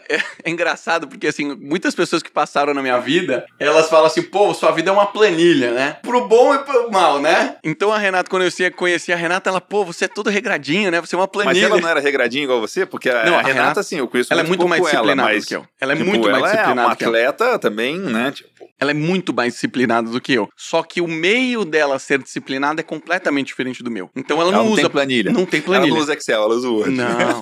Cara, se você fala assim, Renata, você precisa acordar todo dia a tal hora, você vai treinar a tal hora, você tem que comer isso. Ela não questiona. Eu, por exemplo, a alimentação eu questiono que para mim é muito difícil ter disciplina com a alimentação do jeito que ela tem. Mas você também é super regrado, faz o esquema lá de. Eu lembro de ver você fazer um esquema de baixos. comer, tipo, aquelas dietas certinhas, Sim, o cara que leva marmita. Eu experimento muito, né? Leva marmita, né? Tipo, é. um negócio. O cara que leva marmita pros lugares, é, o cara é muito certinho, disciplinado, é. eu respeito pra caramba, né? E geralmente quem tá com uma marmita tá todo em forma, shape e tal, não sei o quê, e o cara que tá criticando tá barrigudo, né? Então. fui muito assim. Hoje em dia eu me eu, eu respeito um pouco mais minhas vontades, sabe? Um dia eu lembro que uma vez a gente foi viajar, uma das primeiras vezes que a gente foi viajar, pô, vamos fazer uma viagem legal e etc. Eu e a Renata, a gente trabalha muito, né? E a gente se curte assim, a gente se ajuda muito, isso que é muito legal, né? Mas a gente tem nossos momentos de lazer. E um momento que a gente foi viajar pela primeira vez, o que, que eu fiz? Montei a planilha da viagem. Dia 1 um, a gente vai fazer isso, tal hora de manhã, de tarde, de noite, vamos jantar nesse lugar, já pesquisava o lugar, já tirava foto, já botava no Evernote. Aí na hora que eu falei, ó oh, amor, vem ver como é que tá aqui nossa viagem. Ela olhou aquilo ali, ela olhou assim bem no fundo dos meus olhos e falou, ó, oh, meu... Vai ser assim não? Você realmente, você realmente quer tirar férias com um horário regrado. Aí eu fiquei pensando assim, eu falei, cara, joguei tudo no lixo. Falei, meu, vamos fazer as coisas no momento que a gente quiser. E eu comecei a me flexibilizar mais, que sabe? Legal. Então você tem que ter os momentos de sacrifício, mas você também tem que ter os momentos que você curte, você come besteira, sabe? Não sou mais atleta. Você tem que ter os seus momentos de, de lazer também. A Renata não tem. Pra alimentação, pra tre... ela nunca falta no treino. Nunca. Juro por Deus, a gente se conhece há uns oito anos, a gente tá junto há uns oito anos. Se ela faltou no treino mais de três vezes, é muito. É surreal a disciplina que ela tem. Eu não tenho esse nível de disciplina que ela tem hoje. Você faltou Quando... quatro vezes, né? Até parece que você é um cara indisciplinado, né? Então, não, é muito bom esse. Esse é interessante. O dia de competição não é mais o dia que você vai treinar.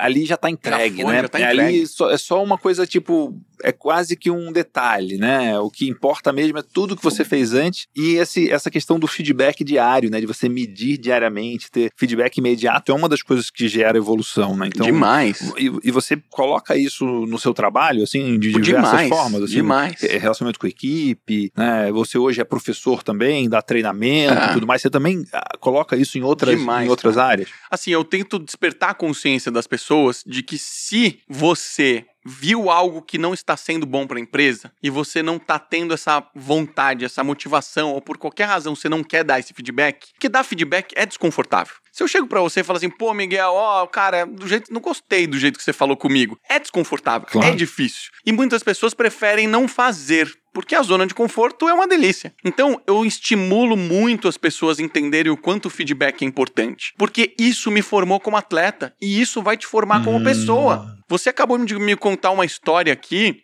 de um feedback que você recebeu de uma pessoa da sua vida, que, cara, 99% das pessoas estaria fechado para receber esse feedback. Mas você recebeu. E esse feedback foi incrível para você. É esse tipo de coisa que eu quero que as pessoas percebam. Receber feedback não é natural para ninguém. É difícil até para mim receber. Muitos feedbacks eu ainda recebo de pessoas que eu não conheço nas redes sociais, que eu, caraca, esse feedback. Aí eu falo, não, calma, respira. O que, que tá acontecendo aqui? O que, que ela tá querendo dizer? Onde eu posso aproveitar o ponto positivo e tal. Então, Às vezes não tem ponto positivo mesmo, né? Não tem. É, é. Tem, tem, tem coisas assim, tipo, mexo com internet há 20 anos, né? Então eu aprendi a receber, a agradecer, deletar e bloquear. Funciona muito bem, muito bem. Em especial, essa combinação de agradecer, receber e agradecer, junto com deletar e bloquear. Quando você faz as duas coisas, é muito é poderoso. É maravilhoso. Mas esse feedback que você está falando, é até legal contar aqui. Eu recebi um feedback de uma pessoa que é muito próxima de mim, falou assim: Miguel, parei de te seguir no Instagram. Isso tem um tempo, foi o ano passado. Isso. E eu falei: pô, puxa vida, interessante. Por que, que você parou de seguir? Quero saber por quê, né? Quero saber o motivo, né? E a pessoa falou: porque você pessoalmente é muito mais legal do que o seu Instagram. Pum! Que bomba! Que bomba. Caramba, né? Tipo, pelo menos não era o contrário, né? É. você, o Instagram é muito legal, mas você pessoalmente é chato pra caramba. É, exatamente. Seu Instagram é cheio de conteúdo, mas você, cara, é um burro, idiota, ignorante. Não, tipo, foi. É, desse lado foi positivo, mas foi uma coisa muito interessante que, puxa vida, quantas pessoas convivem comigo pessoalmente? Muito menos do que pessoas convivem com o meu Instagram. Apesar de eu não ser, tipo, é muito curioso, porque eu tenho hoje quase 40 mil seguidores no Instagram. Para algumas pessoas é muito, para outras pessoas não é nada. Então é, é, muito é muito relativo. Eu sempre achei muito mais pro ser pouco do que para ser muito. Até porque eu tenho amigos que têm 4 milhões de é, seguidores, é, né? Pois é. Isso me chamou muita atenção porque como que eu estou me apresentando nos lugares, como eu estou me apresentando no ambiente, como eu estou apresentando num lugar que milhares e milhares de pessoas me veem. Isso gerou toda uma reflexão de que tipo de conteúdo que eu ia fazer, que tipo de mensagem que eu ia dar, como que eu crio ambientes que permitem eu performar da minha melhor forma. É voltar a fazer esse podcast aqui é uma dessas coisas, porque esse ambiente de conversas profundas, de conversas desafiadoras, de conversas interessantes, é onde eu mais me sinto bem. As coisas saem, né? Saem coisas que não estavam programadas e projetadas projetadas, então isso tudo é interessante, mas esse receber o feedback é realmente muito. Não é gostosinho, mas é valiosíssimo, né? Tipo, é uma coisa muito, muito é, poderosa Demais. e interessante, né?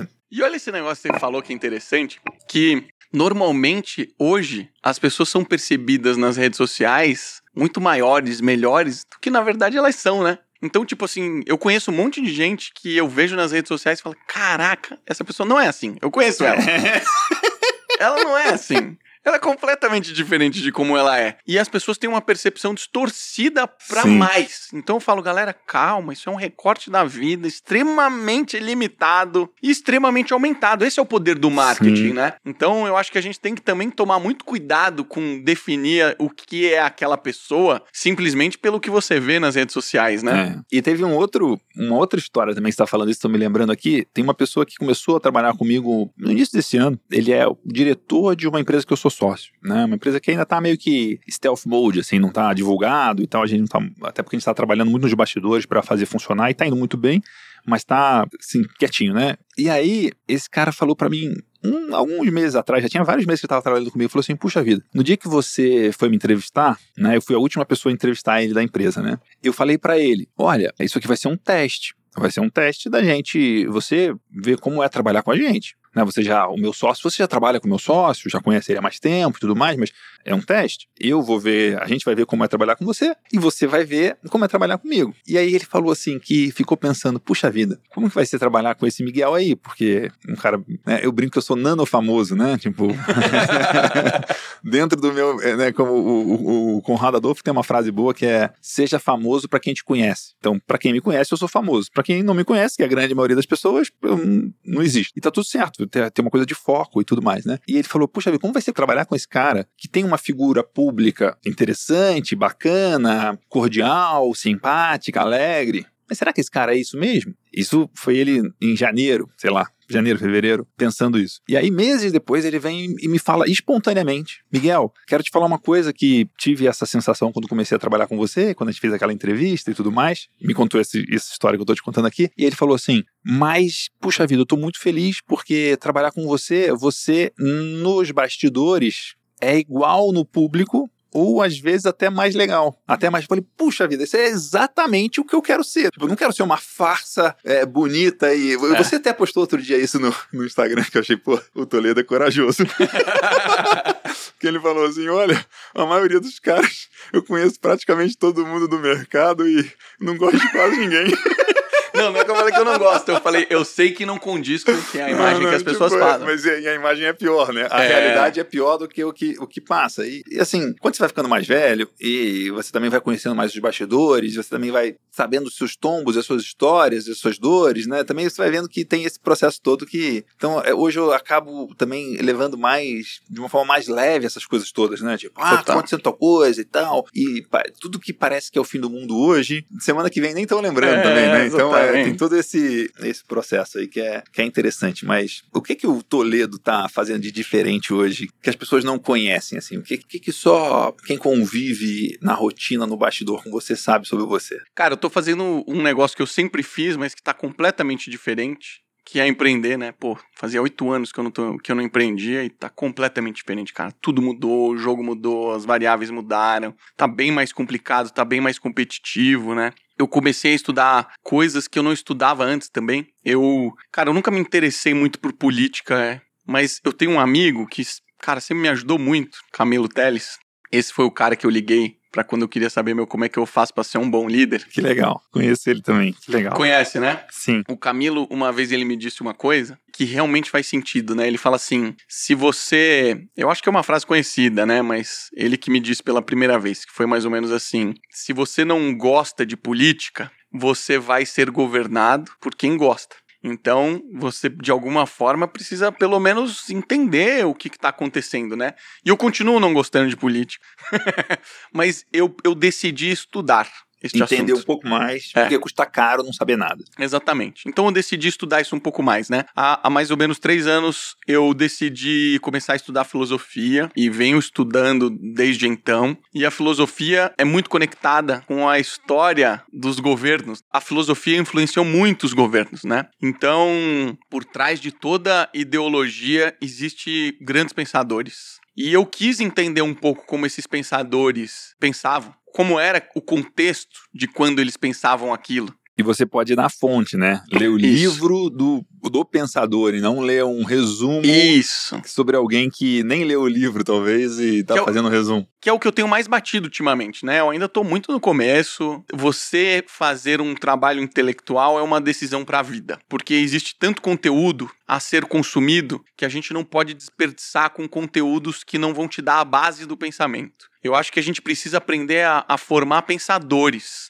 Pensadores eu acho que a maioria das pessoas que estão vivendo hoje nas discussões que a gente escuta por aí nas redes sociais, não são pensadores, são copiadores. E eu acredito que a maioria deles não, não percebe isso. Então, o que eu incentivo muito as pessoas é não acredite na mídia. A mídia é extremamente enviesada. Quem sustenta a mídia é enviesada, tem interesse. Logo, você não pode conflitar interesse com quem te paga salário. Senão você quebra. Então a mídia no Brasil é parcial. Então eu incentivo as pessoas a pensarem diferente de mim. Você tem que pensar diferente de mim, mas você tem que pensar com a sua própria cabeça. Nós copiamos muito do que nós ouvimos e nós escutamos. A partir do momento que você decide olhar para todo o espectro de problemas e se aprofundar no pensador A, no pensador B, no pensador C, no pensador D, isso te permite ter uma opinião. Quando você só escuta um lado da história ou quando você só lê um lado da história, você não pode opinar porque você não conhece o espectro por completo. Então a minha postura nas redes sociais é sim, eu emito minha opinião. É a minha opinião do momento, que certamente vai mudar no futuro. Eu tenho o direito de ter uma opinião e não necessariamente essa opinião está correta. Então você tem todo o direito de não gostar da minha opinião, não concordar com ela, mas você não tem o direito de achar que eu não posso estudar quem eu quero estudar. E muitas pessoas aqui, hoje mesmo, ontem mesmo eu postei um conteúdo de, um, de, um, de uma pessoa que eu estou estudando, que é o Olavo de Carvalho, que é uma pessoa extremamente polêmica. Muitas das atitudes dessa pessoa é, eu não concordo. Ela é uma pessoa que ela tem uma bagagem intelectual absurda. E um intelectual desse porte talvez seja um dos maiores, na minha opinião, tá? As pessoas podem discordar. Na minha opinião, é uma das pessoas que mais estudou no Brasil é a pessoa que mais estudou o socialismo e não é socialista. É uma pessoa que estudou todos os movimentos socialistas do mundo, estudou tudo de filosofia que você puder imaginar. E aí vem uma pessoa e critica. Marcelo, eu acho um absurdo você estar tá lendo essa pessoa. é, é, proibido você ler. Você é. não deveria ler isso. Aí eu perguntei, mas por quê? Ela falou assim: porque eu acredito que a ideologia dele, que o viés que ele prega é muito negativo. Eu respondi para essa pessoa. E mensagens parecidas com essa vieram algumas, tá? Não foi massivamente, mas vieram algumas, até porque meu público já já come... já fica as pessoas que se identificam da forma que eu, que eu penso, né? E eu falei assim: olha, eu penso completamente diferente de você. Eu respeito a sua opinião, mas eu acredito na liberdade individual. Eu acho que a partir do momento que só o seu jeito é a verdade absoluta, isso é exatamente o que aconteceu no passado, que é o que? A ditadura só do meu jeito funciona. Se do meu jeito não funcionar, você será punido. Então a gente não pode viver assim em sociedade. Então, gente, não concordem com tudo, pensem do jeito que vocês quiserem pensar, mas respeitem a liberdade do próximo. A gente só chegou nesse conflito, nessa polaridade maluca, porque alguém não está aceitando que o outro pense como ele está pensando. O que, que vai ser do mundo se todo mundo pensar exatamente igual e uma pessoa pensar diferente, a gente, ela vai ser criticada? E é um contrassenso, né, Miguel? Porque o, o socialismo, ele, na essência dele, na hora que você lê o Manifesto Socialista, você vê que muitos dos socialistas, e o que está escrito lá, fala sobre a gente precisa combater o capitalismo. Ou seja, a gente não aceita o capitalismo. A gente não aceita a diversidade de opinião. A gente não aceita a alternância do poder. E a gente aceita um monte de minorias que acontecem no mundo. Poxa, a gente não está incentivando cada vez mais LGBTQIA, porque a gente concorda que isso é o correto, mas ao mesmo tempo você está dizendo que quando tem uma minoria que acredita em algo que eu não concordo, eu vou lutar contra. Então, existem tantos contrassensos aqui que eu acho que a gente precisa. E a buscar... menor minoria que existe é o indivíduo, né? Exatamente. Já dizia Ayn Rand. Tem, tem coisas muito interessantes que você está falando aqui. Tô lembrando de vários momentos chaves da minha vida aqui, assim. Não em ordem cronológica. Há muitos anos atrás, há mais de 10 anos atrás, num evento da empresa que eu era sócio, a gente trouxe como palestrante o Eduardo Janete da Fonseca. E eu não era a pessoa que estava tocando o evento nesse momento, e aí eu fiquei meio como cicerone dele que leva no aeroporto e tal, que parece um trabalho de taxista, mas é um privilégio. É, demais. Enquanto esse cara tá comigo, eu posso fazer a pergunta que eu quiser para ele, né? Que ninguém vai conseguir fazer. É, né? e nos bastidores e tudo mais. E aí foi muito interessante porque conversando, sempre uma das coisas que eu sempre gostei de perguntar foi como você se atualiza, como você aprende, o que que você estuda. Perguntei isso para ele. E ele falou, uma das coisas que me chamou muito a atenção é que ele não lia jornais. Ele não lia não consumia mídia, ele lia livros. Ele falou: enquanto eu tomo banho, ou quando estou no táxi, eu escuto rádio de notícia, mas você via que era uma coisa menos importante. E aí, junto com isso, anos depois, um grande amigo meu, que é uma das pessoas que eu mais respeito no mundo da pecuária, que entende muito de mercado de pecuária, ele fala, ele usa o termo que, se eu não me engano, é informação de primeira categoria, de segunda categoria, de terceira categoria. Bacana. Informação isso. de primeira categoria é um estudo que você fez. Informação de segunda categoria é o estudo que você fez, eu li e fiz um artigo, e fiz um resumo, e fiz uma apresentação. De terceira categoria é é alguém que leu o meu estudo e explicou para alguém. E de quarta categoria, alguém escutou esse alguém explicando e está contando para outro. esse meu amigo fala: Olha, eu só tomo decisões de mercado com base em informações de primeira categoria. Eu quero ir sempre na fonte. E o que está publicado em todos os veículos de comunicação dificilmente é de segunda categoria. Na maioria das vezes é de terceira ou de quarta. O que eu me interesso nos veículos de comunicação, e o Eduardo Jonetti falava a mesma coisa, que era as coisas de opinião as análises. Então, tem uma pessoa que eu considero como um grande pensador, que entende muito sobre um assunto, que tem toda uma bagagem, décadas de trabalho naquele assunto, e ele está emitindo a visão dele sobre aquilo, mas não é o fato, é a leitura dele sobre aquilo. Né? E, e isso mar me marcou muito, porque hoje, no mundo das fake news, você se pergunta: peraí, isso aqui, essa informação aqui é de, de que categoria? Isso aqui é de primeira, de segunda, de terceira, às vezes é de quarta. Então, peraí, é de quarta. Eu, eu vou dar o preço que ela vale. E aí tem uma outra coisa que eu estudei num colégio no Rio de Janeiro, que é um dos colégios mais tradicionais do Rio, que até hoje é um colégio só masculino. E na década de 80, o reitor do colégio escreveu um livro que o título era Conscientizar Não ensinar a pensar sim. Sensacional. Só pelo título do livro você já vê que era uma escola muito diferente do que a grande maioria das pessoas e dos lugares, dos ambientes, das, de tudo, está tentando fazer com as pessoas. Ah, a gente precisa. É dito como uma coisa positiva, a gente precisa conscientizar a, a sociedade, a gente precisa conscientizar Fulano. Não, a gente não precisa conscientizar ninguém, a gente não deve conscientizar ninguém, a gente deve ajudar as pessoas a aprenderem a pensar. Eu estudei num colégio, da terceira série do primário até o terceiro ano do segundo grau, num colégio que o reitor tinha como premissa não conscientizar, mas ensinar a pensar. Né? E aí. É, Espetacular. Voltando pensando ainda nisso, né? Muito, muito interessante. Tem umas duas ou três semanas eu, eu li um artigo de uma das pessoas que hoje é das que eu mais gosto no mundo do marketing, um cara que chama Perry Marshall que tem um livro que chama 80-20 do Marketing, que você vai gostar muito. E ele escreveu uma, uma newsletter, escreveu uma newsletter mensal, impressa, que chega pelo correio e tal, que é uma das coisas que eu mais gosto de ler hoje. E ele fazendo uma análise sobre como você ir até o fundo. É, eu tenho uma expressão em inglês que é rabbit hole, né? Tipo, é o buraco do coelho, né? Do, do Alice nos Países das Maravilhas, que é você ir até o fundo do fundo do fundo da questão. Como que você vai rapidamente até o cerne da questão, ao, ao, ao, ao fundo do buraco do coelho da Alice?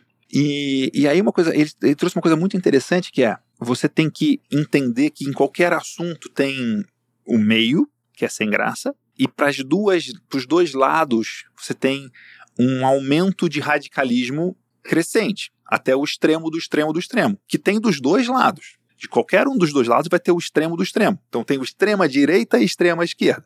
O super extremo dos dois lados, na maioria das vezes, é inútil. São gritalhões agressivos que não sabem o que estão falando e são manipulados e tudo mais. Mas esses extremos dos dois lados podem te ensinar muito, não o extremo do extremo. E aí uma das coisas que ele traz que é muito interessante é você se perguntar o que que cada um dos lados aceita de forma relutante como verdade. Então, o que que eu, apesar de a minha escola ser para esse lado, mas eu entendo que é verdade isso aqui, apesar de eu não gostar. Quando você encontra esses fatos, essas coisas que incomodam, mas a pessoa que pensa, mesmo estando do outro lado do espectro, aceita relutantemente, aquilo é verdade. Então busque isso. Sabe? Legal.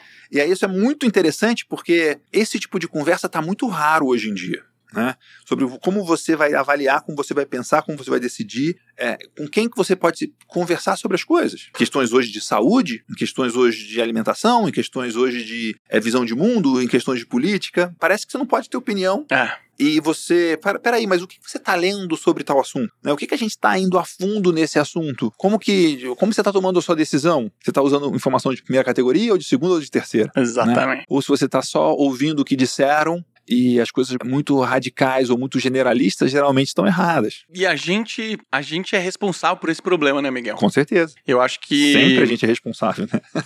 e eu digo assim, na prática, né? Pô, tô com podcast há dois anos. É uma informação, é um bate-papo, é, é gostoso você escutar. Mas eu sempre digo para as pessoas: não acredite na mídia. Eu sou mídia. Não acredite em mim. Não acredite em tudo que a gente tá falando. Se você realmente quer entender a verdade, você precisa. Eu, eu, eu, não, eu não falava com essas palavras, eu não falo com essas palavras como você falou sobre sobre informação de primeiro nível. Eu digo assim: leia os conteúdos clássicos. O que, que eu quero dizer com os conteúdos clássicos?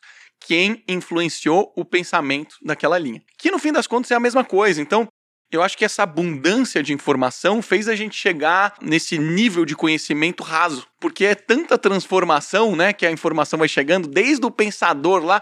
Pô, eu, eu, eu realmente questiono se Marx pensaria com aquelas ideias nos dias de hoje, que já tem quase 200 anos. Claro. Eu me questiono, sabe? Não, e aí tem várias coisas quando se fala de capitalismo, né? Eu sou um capitalista, eu acredito no capitalismo, mas eu acredito no capitalismo consciente. Tem um movimento poderosíssimo, muito interessante de construção de empresas que estão preocupadas com todas as pessoas, todos os atores envolvidos no negócio. E está comprovado que essas empresas são mais lucrativas. O, seu, o colete que você está usando aí é da reserva. Total. É uma das empresas que abraça esse conceito de capitalismo consciente, de empresa B aqui no Brasil. É. Né? O Rony, não sei como é que está hoje, mas era um, o presidente tudo do capitalismo consciente no Brasil. Você pega o Whole Foods, que é um dos supermercados mais renomados dos Estados Unidos, é o capitão desse movimento nos Estados Unidos. Né? Então não é que nega o lucro, não. Eles querem fazer dinheiro. Só que o jeito mais inteligente de fazer dinheiro hoje, amanhã e depois é sendo consciente. É cuidando da comunidade, é cuidando das pessoas que trabalham com você, é cuidando do meio ambiente, né? é cuidando dos seus clientes. Esse é o jeito mais inteligente de gerar lucro hoje, amanhã e depois, não só hoje. Tanto que essas empresas que não se preocupam com isso estão ficando para trás, né? Hoje, uma das coisas que eu mais ensino, Miguel, e eu bato tanto na tecla é: no passado, a, as, as empresas tinham muito pro forma. Ó, tem que fazer porque tem que fazer. Tá, tá pendurado no quadrinho ali, mas não, ninguém vive aquilo, né? Exato, que é a cultura. Então, assim, pô, escreve aí nossa missão, visão, valores, contrata uma empresa, ninguém nem sabe. Ô, cara, depois que eu vivi o Nubank, eu vi o que, é viver a cultura. E hoje, se você estiver procurando emprego, se você quiser trabalhar numa startup, a primeira coisa que você deve fazer é olhar para a cultura da empresa. Por que, que você vai acordar todos os dias de manhã para ir em busca daquele sonho? E não a qualquer custo, mas ao custo daqueles valores. Os valores nada mais são do que os limites da estrada, é o que não deixa a gente sair. Sabe? Eu não vou produzir carne a qualquer custo. Não. Claro. Eu vou conduzir o pasto, ele sempre vai ser renovado. Eu não vou jogar ele no lixo. Sabe? Tem um milhão de critérios que você pode tornar o mundo melhor, as pessoas melhores, mais saudáveis, menos extremistas em relação à performance puro. Não, somos seres humanos, temos problemas, passamos por dificuldades. Né? É possível ter lucro com sustentabilidade. Então, eu acredito muito nessa ideia de que é, a gente consegue produzir cada vez mais com sendo inteligente. Não é simplesmente sendo trator que vai lá, acorda às 5 horas. Eu sempre fui contra isso, você sabe disso.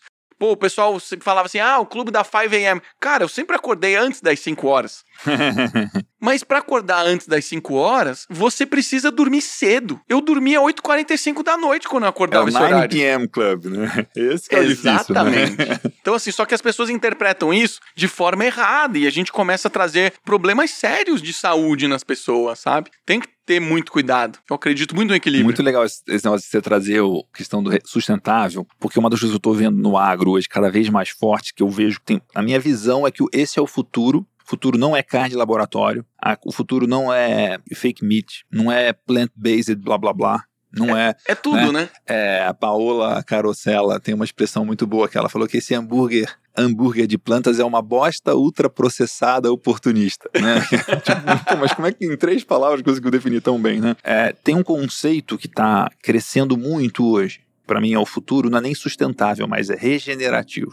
Porque sustentável, você quer ser sustentável? Sustentável é alguém que se sustenta numas muletas. Estão ali, tipo, você se aguenta em pé. Não, eu quero ser muito mais do que me aguentar de pé. Eu quero melhorar, né? E aí eu tô conversando com você aqui, lembrei de dois conceitos. Tem esse conceito do regenerativo, que é que, por exemplo, tem o Alan Savory, tá regenerando o deserto com gado. O lugar que era um deserto, de forma estratégica, inteligente, usando ciência, ele coloca gado em cima, com uma série de boas práticas, e você regenera o deserto criando gado naquela área. Você começa a nutrir o O solo. ambiente vai melhorando, porque sustentável é que se sustenta. Eu quero um lugar que melhore a cada ano. E aí, um dos conceitos muito interessantes de estratégia é o conceito do flywheel, do Jim Collins, né? De você ter um volante e cada vez mais você faz ele girar mais e mais rápido e pegar mais embalo. Quando você vê boas empresas, é isso, né? Cada impulso, cada esforço, cada trabalho, cada pessoa que está trabalhando hoje, ela está construindo hoje, mas está construindo o futuro também. E aí você tem uma a empresa que tá, em- tem um volante que está. uma engrenagem que está girando uma velocidade, gerando um, um valor e uma potência tão grande, porque ela tem um embalo, um momento é, é, em- embutido naquilo, né? E regenerativo é isso. É um ambiente que ele está cada vez melhor. E por ele estar tá cada vez melhor, ele consegue, ele é mais resiliente a enchente, por exemplo, a desastres climáticos. Ele produz mais, ele tem mais biodiversidade, ele tem mais vida animal e vida vegetal e ele produz mais alimentos e alimentos melhores, alimentos mais nutritivos, alimentos mais gostosos. Né? Então tudo isso está tá envolvido, está relacionado e tem a ver com essa questão de, de, de flywheel também, de você. Não é um esforço que você faz hoje, né? A sua empresa você está construindo é todos os dias as pessoas estão colocando para frente, estão colocando um impulso e fazendo a engrenagem girar, só que amanhã ela está girando mais rápido que hoje, está girando com menos fricção do que hoje e cada vez está mais rápido e mais forte. E é isso que a gente está procurando fazer nos negócios, no agro, em fazenda, produção agropecuária, é exatamente essa mesma visão hoje. É claro que isso é a minoria ainda, mas o, esse é o jeito mais eficiente, o jeito mais produtivo e o jeito com mais visão de futuro também. Muito legal. Muito. E você falou de cultura, que é uma coisa muito interessante, mas eu quero voltar no tema podcast, né? Vamos fazer um podcast sobre podcast, né? que isso é uma coisa né, muito, muito interessante, porque depois que eu gravei com você o podcast, o Excepcionais, que foi muito, muito legal, eu percebi que aquele episódio é o episódio, é a peça de conteúdo que melhor, mais profundamente, mais completo me apresenta para o mundo. Cara, que demais. Amigos meus, um dos meus grandes amigos de faculdade, que me conhece desde o primeiro ano de faculdade, é meu amigo até hoje, é meu cliente hoje, faz parte do nosso grupo de Mastermind. Falou, Miguel, o meu apelido na Exalc é Ribamar, né? Ribamar, eu aprendi coisas sobre você que eu não sabia. Caraca. Tipo, o cara é meu amigo há 25 anos. Um dos meus melhores clientes falou: Puxa vida, Miguel, agora eu entendi coisas que eu não entendia. Todas as coisas que você faz, de alguma forma, tem que estar envolvido com conhecimento, com aprendizado, com educação. Esse é um tema que é interessante de, de ver como você está fazendo. Assim, o que, que você mais gosta e o que, que mais está funcionando em fazer podcast? para você, o que, que qual que é o maior ganho desse processo? Tem o, o Excepcionais que já está com 50 episódios? É já 62 ou 63. 60, é que eu tenho uma gaveta, né? Pra quem não gravados, sabe. cara organizado, é. tem planejamento, tem é. planilha. Eu, eu, tenho uma gaveta de oito episódios, tem gravados, episódios. editados, agendados, prontinhos para sair. Que legal. Então, eu gravo hoje, leva oito semanas, dois meses para sair o episódio. O, o podcast foi, foi planejado, né, Miguel? Assim, eu sabia que eu ia empreender. E olha que interessante, isso é uma análise minha, né? Não significa que tá certo e errado. Mas eu comecei a perceber um padrão de mercado. E eu acho que esse padrão de mercado se repetiu algumas vezes. Inclusive com, com, com o Marco Gomes, foi a primeira vez que eu percebi isso. O Marco Gomes, ele era completo desconhecido, assim, na internet, né? Ele se tornou conhecido porque a empresa dele puxou ele. A partir do momento que ele se tornou conhecido, ele começou a ter uma voz, a ter uma presença digital. A mesma coisa aconteceu com o Thales Gomes. Thales Gomes, antes do Easy Taxi, ele era completamente desconhecido. A Easy Taxi fez com que o Thales se tornasse extremamente conhecido. Ele capitalizou em cima disso e ele começou a ter uma voz. Vendeu a Easy Taxi, continuou conhecido. Esse é um ativo que, se você souber trabalhar bem, você não perde. E aí depois ele decidiu abrir algumas empresas. Uma das empresas que ele abriu foi a Gestão 4.0 com alguns outros sócios. Então, quem levantou a partir daquele momento o Gestão 4.0 foi o Thales. Foi a imagem, foi, foi a, a, imagem dele. A audiência, a reputação, quanto ele era conhecido no mercado. Exatamente. Então comecei a perceber esse padrão. Eu falei, olha que engraçado, pessoas que eram desconhecidas montaram negócios bem-sucedidos e acabaram se alavancando pessoalmente e depois essa imagem que foi construída pode alavancar outras coisas. Um negócio, ou qualquer outra coisa que você queira. A imagem vira um ativo. Gigantesco, né? Então eu planejei isso. Falei, olha, eu tive blog, eu surfei bem a onda de blog. Você lembra disso? Puta, eu escrevia bem, eu tinha uma baita audiência. Acho que de empreendedorismo deve ter sido um dos blogs mais lidos, assim, de, de uma pessoa. Sim. Depois surgiram muitos outros, isso caiu demais. Eu não acho que eu surfei tão bem a onda de Instagram. A migração de blog para Instagram eu não surfei bem. Assim como eu acho que meu livro, quando foi lançado, foi oito anos atrás. mais selfies com um fortão, assim, sem camisa e tal. Vai, vai. Depois eu fui recuperar. Só que hoje crescer no Instagram, você sabe, é difícil, né? Muita audiência e tal. Mas eu falei, poxa, podcast é um negócio que eu gosto. Não estava tão tá saturado, e eu ainda acho que não tá saturado, tá?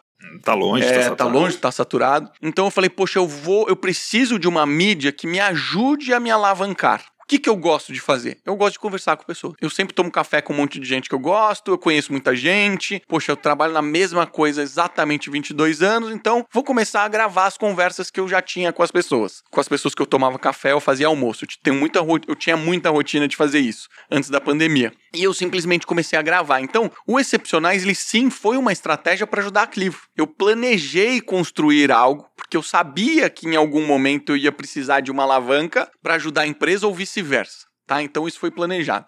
Eu comecei com MVP, só com áudio, gravando é, ao vivo os primeiros dois episódios. Aí teve a pandemia, e aí eu comecei a gravar digitalmente. Fiz o ano inteiro. A partir do momento que eu comecei, gravei por completo. E eu sempre fui muito.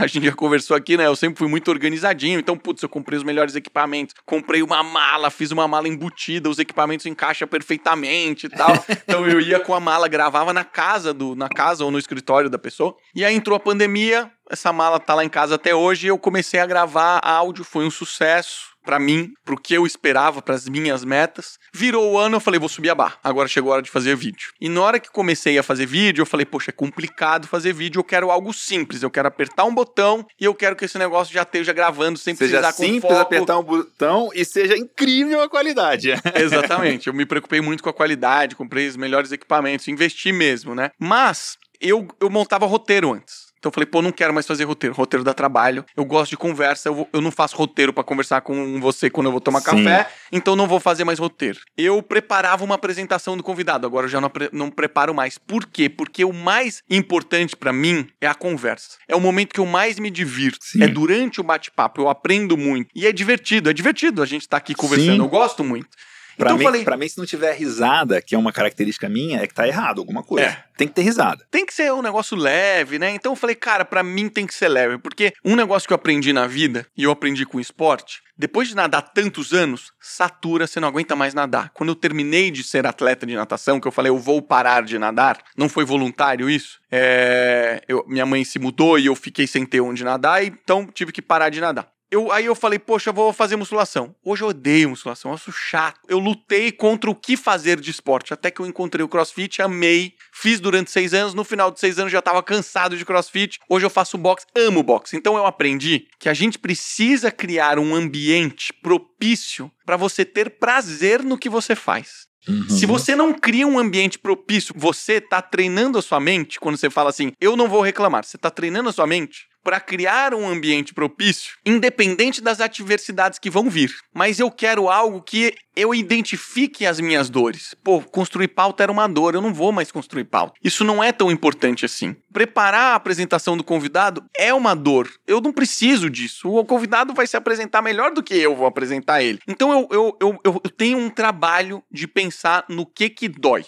para eu poder tirar. Se não for essencial, eu tiro. Porque aquilo, Miguel, é isso. Tirar ou delegar. Né? Exatamente. Ou, né? Exatamente, faz total sentido. E uma coisa que eu aprendi muito na minha vida, que foi uma lição até razoavelmente recente, isso tem de uns anos para cá, eu percebi que nada grande se constrói do dia para noite. E eu percebi que muitas vezes na minha vida eu tomava decisões de coisas grandiosas e eu não me comprometia por longos períodos. Então eu abandonava porque eu Sim. me apaixonava por uma ideia melhor, nova, por um problema melhor, e os problemas não iam sendo completados. Então, na hora que eu tomei consciência disso, eu falei: a partir de agora, tudo que for uma decisão realmente impactante na minha vida, que vai ser algo realmente muito grande, a minha decisão vai ser de 10 anos. Quando eu decidi fazer podcast o meu podcast, quando eu decidi fazer o Excepcionais, eu falei, vai ser 10 anos. Eu que não legal. vou fazer isso por menos de 10 anos. E olha que engraçado. Recentemente eu vi uma estatística sobre podcast.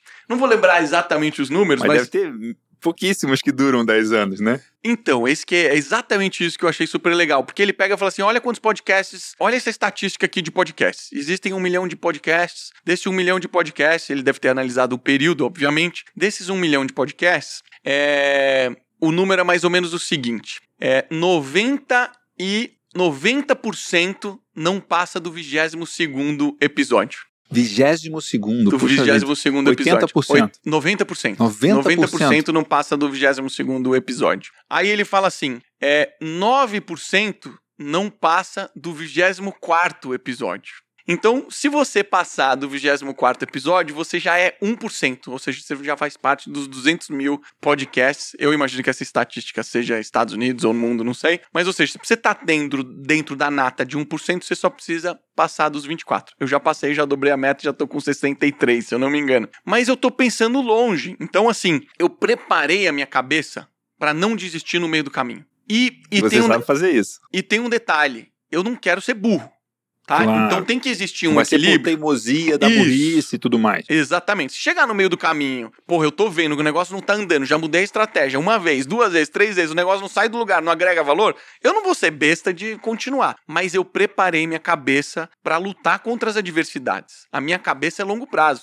E eu tô comprometido com isso. Vai ser muito difícil algo me tirar desse prumo. Enquanto eu estiver progredindo, enquanto eu estiver mudando a estratégia e as coisas estiverem avançando, eu vou continuar. Entendeu? Então, isso fez muita diferença em tudo que eu tomava de decisão na minha vida e principalmente detectar o que me faz deixar de gostar de algo. Porque isso prolonga. O Sensacional prazer. isso. O que me faz. Porque assim, não é que você não gosta de treinar, não é que você não gosta de andar de bicicleta, não é que você não gosta de podcast, tem alguma coisa que te incomoda. Se você conseguir tirar aquilo, né? Exato. Ao mesmo tempo, só quando você identifica coisas que você gosta, você pode melhorar a sua vida automaticamente, é só você fazer mais daquilo. É. Né? Uma vez eu fiz um exercício que era isso, né? Assim, em várias fases da vida, desde criança, pensando ativamente em várias fases da vida, coisas que eu fazia e gostava. E é curioso lembrar disso aqui, né? Porque eu lembrei de duas coisas. É, eu lembrei de muitas coisas que eu gostava, e aí a pergunta depois era: o que, que eu posso voltar a fazer em 30 dias? Sabe quais eram as duas coisas? É. Uma era andar a cavalo e outra era fazer podcast. Caramba, que demais. E, e aí, tô, tá retomando isso aqui, a gente, o, o Man the Arena já tem mais de 100 episódios, né, na primeira fase dele, que são as cinco temporadas, ou seis temporadas, né, de 2010 a 2015. Uau. É, tá acima dos 1%, mas ficou uns 5 anos parado. Agora Aham. estamos voltando. E aí tem uma coisa que, falando junto, é, assim, gancho em cima do que você falou, é, tem um exercício de fazer que eu aprendi sobre qualquer atividade de trabalho, de negócio que você vai fazer, é, eu consigo fazer isso de forma sustentável? Tipo, é uma coisa que, que é viável fazer de forma sustentável que eu estou me propondo a fazer? Pode ser sim ou não, né?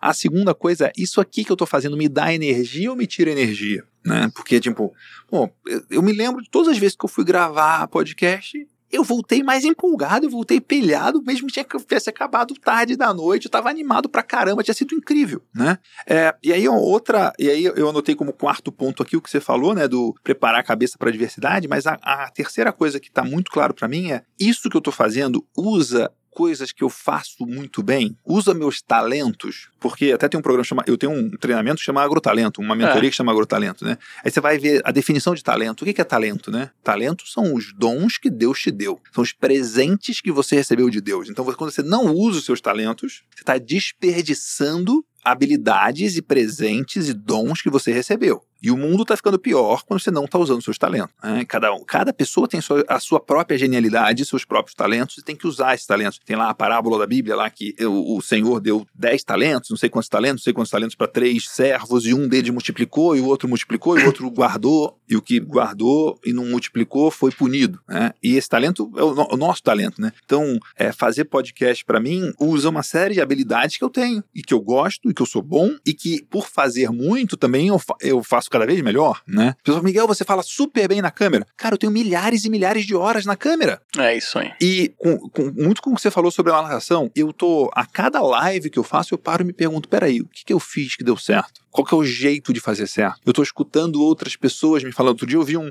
um negócio de, sei lá, 11 pontos de como fazer uma live muito boa. Cara, tinha coisas que eu já fazia, tinha coisas que eu tava passando batido. Você sabe que tem uma prática que eu uso muito, que é exatamente isso que você falou, que poucas pessoas fazem, mas que isso é transformador. É, é um ritual que chama-se retrospectiva. A retrospectiva, ela nada mais é do que você olhar para trás, refletir sobre um passado próximo. Eu gosto de fazer isso em torno de duas a três semanas e refletir sobre o que foi bom e o que não foi bom. Quando você faz isso a cada duas semanas, você tem 25 oportunidades de gerar melhoria contínua. todo o meu time faz isso a cada duas, três semanas. Que legal. E isso foi algo que eu introduzi como uma cultura. Não fui eu que inventei isso, isso faz parte das metodologias ágeis. E se você parar para pensar, o que, que é mais importante dentro de uma empresa? É a gente conseguir ter uma cultura forte com um time forte. Você só vai ter um time forte se eles conseguirem discordar, discutir, ter diversidade de opiniões. E a retrospectiva nada mais é do que um feedback em grupo. Nós estamos olhando para trás e falando, puta, isso daqui que a gente tentou não funcionou. Isso daqui que a gente tentou não funcionou, mas ó, isso daqui que o Miguel sugeriu, cara, isso foi demais. Olha como ele fez aquele vídeo, olha aquele jeito que ele fez aquilo. Puta, a gente tem que repetir isso. Então, a retrospectiva ela traz essa reflexão que a gente nunca faz. E a gente deveria fazer da nossa vida inteira. A gente deveria fazer do nosso trabalho, a gente deveria fazer da nossa vida. Eu, Miguel, tenho uma prática que eu faço em alguns momentos do ano. Não é com muita, não é regrado, eu não boto na agenda para fazer, mas alguns momentos do ano. Hoje eu tenho mais percepção. Na hora que eu vejo que eu tô gastando meu tempo nas coisas erradas, o que, que eu faço? Eu pego meu calendário de 30 dias. Meu calendário ele é impecável, então tudo que eu tenho de horário, então você vai olhar minha agenda hoje, tudo tá que escrito fez. lá. Eu, eu tenho podcast, a minha próxima reunião, quanto tempo eu levo no trânsito para chegar até o podcast. Eu reservo horário para tudo. Então me permite pegar a minha agenda, fazer uma retrospectiva de 30 dias para trás. Uau. E eu categorizo essas reuniões. Eu pego e falo assim, Marce... ó, reunião de vendas. Puta, eu gastei três horas a semana, três na seguinte, quatro na próxima. Eu começo a categorizar. Então eu categorizo em seis a oito categorias a depender. E eu normalmente, quando tô sentindo que eu tô gastando tempo com coisas que eu não deveria gastar, eu faço isso e eu tomo susto. Eu falo, olha que interessante. É aqui e... tá o buraco. Esse tá projeto dreno. aqui, eu não queria estar tá gastando esse tempo. E eu tô gastando esse tempo. Então, quando eu tomo essa consciência, imediatamente o que, que eu faço? Eu resolvo o meu problema sim, mas eu passo para frente. Galera, quem estiver gastando tempo com isso não é nosso foco, não está alinhado. Porque se você parar para pensar, Miguel, quando uma empresa cresce e se desenvolve, ela cria complexidade na medida que os canais de comunicação aumentam. Sim. Quanto é o menos. O custo da comunicação. O custo da comunicação. Logo, o principal problema que a gente tem numa empresa maior é a comunicação. Então, é, tudo que a gente está falando aqui, pô, cultura, é uma forma de comunicar. Eu estou dizendo para as pessoas o que, que pode fazer, o que, que não pode fazer, que são os valores. Eu estou dizendo por que, que ela vai acordar todos os dias e assim por diante. Então, isso daqui quando eu estou dizendo para as pessoas, ó, a sua meta, o seu OKR, o seu PDCAS, é uma forma de comunicação. E quando alguma coisa passa, porque as prioridades mudam, os problemas surgem, vem um colega seu e fala assim: pô, Miguel, será que você pode fazer isso para mim? Isso fere, às vezes, algo que a gente não gostaria de estar fazendo. Então, refletir sobre aonde estamos alocando o nosso tempo é importante também. Muda o jogo. Porque gastar tempo nas coisas erradas traz os resultados errados. Puxa vida, que legal isso, né? E eu tenho uma coisa que eu aprendi com um americano que chama Alex Sharfin, que são o que eu chamo, o nome que eu dei foi duas perguntas mágicas. Que é normal a pessoa perguntar o que, está dando certo, o que, está dando errado. Ele fala: ó, é melhor você perguntar o que está dando certo, o que está funcionando, e você perguntar onde você precisa de ajuda, onde você precisa de suporte, onde você precisa de apoio. Que isso é muito mais leve. Porque você falar onde você está falhando, onde você é incompetente, onde você não está dando certo, às vezes gera uma defensiva. E onde você precisa de suporte é muito, muito mais fácil, né?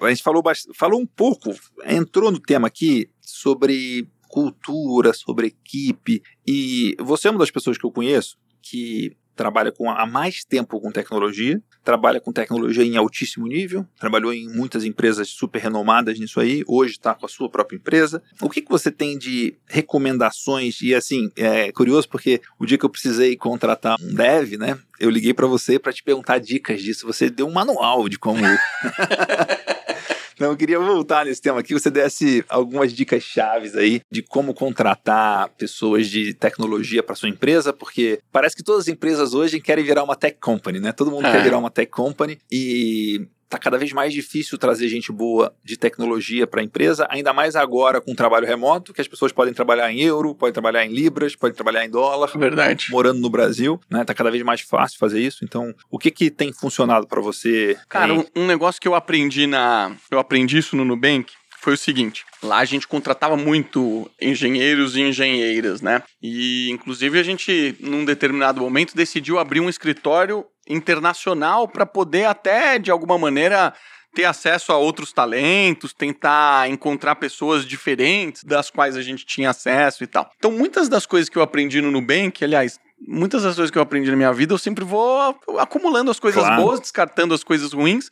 Então a Clivo tem muito do Nubank, né? É, eu devo muito ao Nubank, muitas coisas que eu aprendi lá. E, e, sobre contratação eu aprendi muito lá. Então a gente tem a seguinte cultura, né? Contratação é uma responsabilidade de todos não é uma responsabilidade delegada ao time de, de hiring ou ao RH, não. Todo mundo tem que contratar. Quando você entra no Nubank, na sua primeira, segunda semana, você já está fazendo o processo de contratação. Uau. Então, o processo ele é tão claro que fica fácil para você fazer isso. Então, existem várias etapas, né? O processo de contratação, isso para mim foi muito diferente, né? Porque não era assim que eu fazia. A gente está acostumado a um processo. Vamos sentar aqui, Miguel, vamos desenhar um processo da gente começar a contratar pessoas. E a gente cria o processo, escreve, ó, a gente faz uma ligação, daí tem entrevista, bababá, o Miguel vai no final e contratamos a pessoa sim ou não. A gente precisa começar a enxergar o processo de contratação como um funil de vendas. E você Total. sabe, você sabe melhor do que ninguém o funil de vendas ele não é estático, ele muda, porque as taxas de conversão mudam. Então, se eu adiciono, tiro, eu mudo alguma variável, se eu estou colocando 100 candidatos lá no topo do funil e está saindo um, pode ser que eu faça alguma coisa e comece a sair cinco, com menos esforço mais resultado. Então a gente enxergava lá que o processo de contratação ele precisava ser científico. A gente definia indicadores onde a gente mensurava o sucesso da contratação. Então a gente mensurava a experiência do candidato, a gente mensurava o tempo que levou desde o momento que a gente teve o primeiro contato com o candidato até ele ter sido contratado. A gente é, se preocupava muito com o feedback quando a pessoa não era contratada. É um respeito que a gente precisa dar ao tempo da pessoa. Então a gente definiu definir uma série de indicadores e a gente ia propondo novas visões, né? Então eu lembro que uma vez a gente estava com um processo lá que levava, sei lá, sete dias, 14 dias. Eu falei, galera, vamos fazer um processo que a gente faz tudo no dia. A pessoa sai daqui sabendo se ela vai ser contratada ou não. E esse foi mais um dos testes que a gente fez, sabe? Então, enxergue que o processo de contratação, ele tem que ser mudado, ele não precisa ser estático. Outra coisa muito importante, durante o processo de contratação, a gente tem muito viés, né? A gente tem Sim. tendência a perceber. Isso foi algo, inclusive, que eu também aprendi no processo Hoffman. Você sabe que eu entrevistei, entrevistei não, conversei no Excepcionais com uma pessoa chamada Bianca Ladeia. A Bianca, ela é uma das mulheres mais incríveis em gestão de imagem que tem aqui no Brasil hoje. E ela recentemente postou um conteúdo falando assim, Marcelo, você sabia que você só precisa de seis segundos para julgar uma pessoa? Em seis segundos você vai ter uma percepção se você gosta ou não gosta daquela pessoa. E isso diz muito como a pessoa se apresenta como ela trabalha com gestão de imagem, o que, que, é isso, Miguel? Isso é viés. Tudo que você teve de bagagem, de percepção das pessoas no passado, então se você foi treinado a, a ver tatuagem como algo ruim, você vai olhar aquilo como algo ruim. Se você está acostumado a não ver pessoas com dread, você vê uma pessoa com dread, não importa quem ela seja, o seu olhar para ela vai ser negativo. Então, tudo que a gente quer fazer em processo de contratação é remover vieses. Então, em cada uma das etapas que você faz, você tem que tentar eliminar o viés. Então, Genial isso, hein? Ao invés de você se preocupar com coisas do tipo, aqui nós queremos saber isso, isso, isso e isso, isso sim é importante. Mas mais importante é você falar, aqui nós não queremos nos preocupar com isso, com isso, com isso. Nós não queremos saber se a pessoa é preta, branca, amarela, azul, verde ou vermelha. Nós não queremos saber se a pessoa é gorda ou magra. Nós não queremos saber orientação sexual. Nós não queremos saber sobre identificação de gênero. Nada disso importa. Então isso precisa ser tirado da consideração. Quando uma pessoa faz um exercício ou um case em casa, a pessoa que manda o exercício não pode ser a mesma pessoa que avalia o exercício. A pessoa que avalia o exercício tem que receber o exercício anonimizado para ela julgar sem vieses. Tudo isso não para a gente tirar por completo o viés de um processo de contratação, porque isso é impossível nos dias de hoje, mas a gente pode melhorar. E uma das formas que a gente tem para melhorar, além de tirar isso, é envolver mais e mais pessoas. Então, se o risco da contratação é grande, envolva mais pessoas. No meu processo de contratação, que era uma vaga de diretoria, foi a primeira vaga de diretoria de tecnologia do Nubank, eu era o braço direito, fui o primeiro braço direito ali do, do Ed, do CTO a ser contratado, eu fui entrevistado por mais de 20 pessoas. Eu fui entrevistado pelo CEO, pelo CTO, pelos pares do CTO, pelos pares do CEO, é, para as pessoas que iriam responder para mim, para as pessoas que eram num nível abaixo do meu que não iriam responder para mim. Não tinha lateral naquele lado, mas tinham pares parecidos em outras áreas. Então fui entrevistado por muita gente. Para ver fit, para ver cultura. Para principalmente, porque como é impossível você tirar viés, a percepção ela é fundamental. Então, o processo de tomada de decisão de uma contratação, e tudo que eu estou falando do Nubank se aplica a, a Clivo, tá? Porque a gente faz exatamente igual. É, o processo de contratação na Clivo e no Nubank, ele tem que ser unânime. Então, se participaram 20 pessoas do processo de contratação do Marcelo, vai se suceder uma cerimônia chamada Joquempô. Essa é uma reunião que a gente marca, normalmente é uma reunião que a gente marca 30 minutos, ela acaba muito mais rápido do que isso. Vem as 20 pessoas que conversaram com o Marcelo para essa reunião. Ninguém se conversa antes dessa reunião, ou seja, ninguém fala sobre o Marcelo antes dessa reunião, exatamente para eu não criar uma influência. E diminuir o viés. Para eu diminuir o viés. Eu adoro esse tema viés, cara. Adoro isso. E, e de cara, a gente fala, galera, todo mundo pronto? Vamos lá? Jó, quem, pô. E aí tem três possibilidades. A possibilidade de eu digo que eu sou a favor dessa contratação, eu não sou a favor dessa contratação, e para quem não tá, isso daqui também vai ser conteúdo não vídeo, né? Então quem não tá vendo aqui, eu tô fazendo thumb up, thumb down e thumb na lateral. Positivo, negativo, para mim no tanto meio. faz. No meio, para mim tanto faz. Se fosse gado, ia ser cabeceira, meio e fundo. Exatamente. Então, o objetivo dessa reunião é sair com uma decisão unânime. A reunião não termina até que todo mundo entre num consenso. Então, existe a reunião que você sai, pô, todo mundo gostou, a gente vai e contrata. Uma pessoa não gostou. O que, que precisa acontecer dali em diante? Aí sim entra numa discussão. Miguel, você deu thumbs down pro Marcelo. Por que, que você deu thumbs down? E aí é uma conversa transparente e tranquila, você pode falar a real mesmo a do real. que você não gostou. A real. E ah, não... ele pareceu arrogante, Isso. tal, tal, tal. Exatamente. Chegou lá todo fortão, se achando e não sei o quê, um histórico impecável. Acha que esse cara aqui não tem o perfil nosso. Exatamente. Porque é muito difícil eu trazer fatos. Eu não te conheço. Tô conversando com você. É uma leitura, é uma sensibilidade. Uma leitura. É um então já tive processos nessa reunião que uma pessoa falou assim: pô, eu achei isso, isso e isso do fulano. Eu que já tinha trabalhado com fulano, eu falei: eu já trabalhei com fulano. Essa é uma percepção que pode que é ser válida, verdade, é verdade, mas não é fato. Ele nunca foi assim na realidade. Então, em situações como essa, você tem aquela discussão e você chega num consenso falando: beleza, eu mudei minha ideia, fazemos Joaquim Pô de novo. Ninguém precisa saber que eu mudei de ideia, mas a gente fala: estamos prontos para fazer Joaquim Pô de novo? Estamos. E aí a pessoa pode ou não mudar de ideia. Se ela não mudar de ideia, não foi convencida, a gente prefere não contratar. Ah, com duas rodadas de dedo para cima ou para baixo. É... Se a gente não chegar em consenso, não contratamos. Sempre. Tem que ser unânime para ser contratado. Se a gente chegar num impasse, fez Joaquim Pô, fez Joaquim Pô, repetiu, não chegou num consenso, a gente prefere não contratar. Tanto que muitas das pessoas que entram no processo seletivo do Nubank já tentaram duas, três, quatro vezes. Então, não foi o seu momento. Talvez vá ser um próximo. E a gente tenta mostrar para a pessoa que isso é natural. É um processo natural. Então, por que isso? Porque isso é como se eu estivesse empoderando quem já está lá dentro. Miguel, você claro. já está aqui dentro. E você é responsável para não deixar entrar pangaré. Então, você não tem o poder entra... de veto. É. Eu te empodero com o poder de veto. Você é o maior mecanismo de proteção da cultura que existe. Sim. E hoje, e quando você estava na reunião e o cara deu, deu ruim, você é responsável também. Exatamente. E você também não pode chegar, mas... ah, o Miguel é um enrolão, não sei o que, tá total, não gosto dele. Pô, mas por que você não viu isso na, na entrevista, né? É. Por que você não viu isso no processo? Mas né? você vai ver que depois que você desenvolve uma cultura muito forte, hoje você entra no Nubank, assim, é duas semanas você tá pintado de roxo. De tão forte que a cultura é. Ao mesmo tempo que se você não consegue entrar dentro da cultura, você é expelido naturalmente. Sim, isso é, é aquele Feitas para Durar lá, o primeiro livro do Jim Collins. Last, é. Cultura de devoção, né? As... Que é uma das coisas chaves da Disney, por exemplo. As pessoas são ou apaixonadas. Você ama a Disney, ou você não, não é. trabalha lá.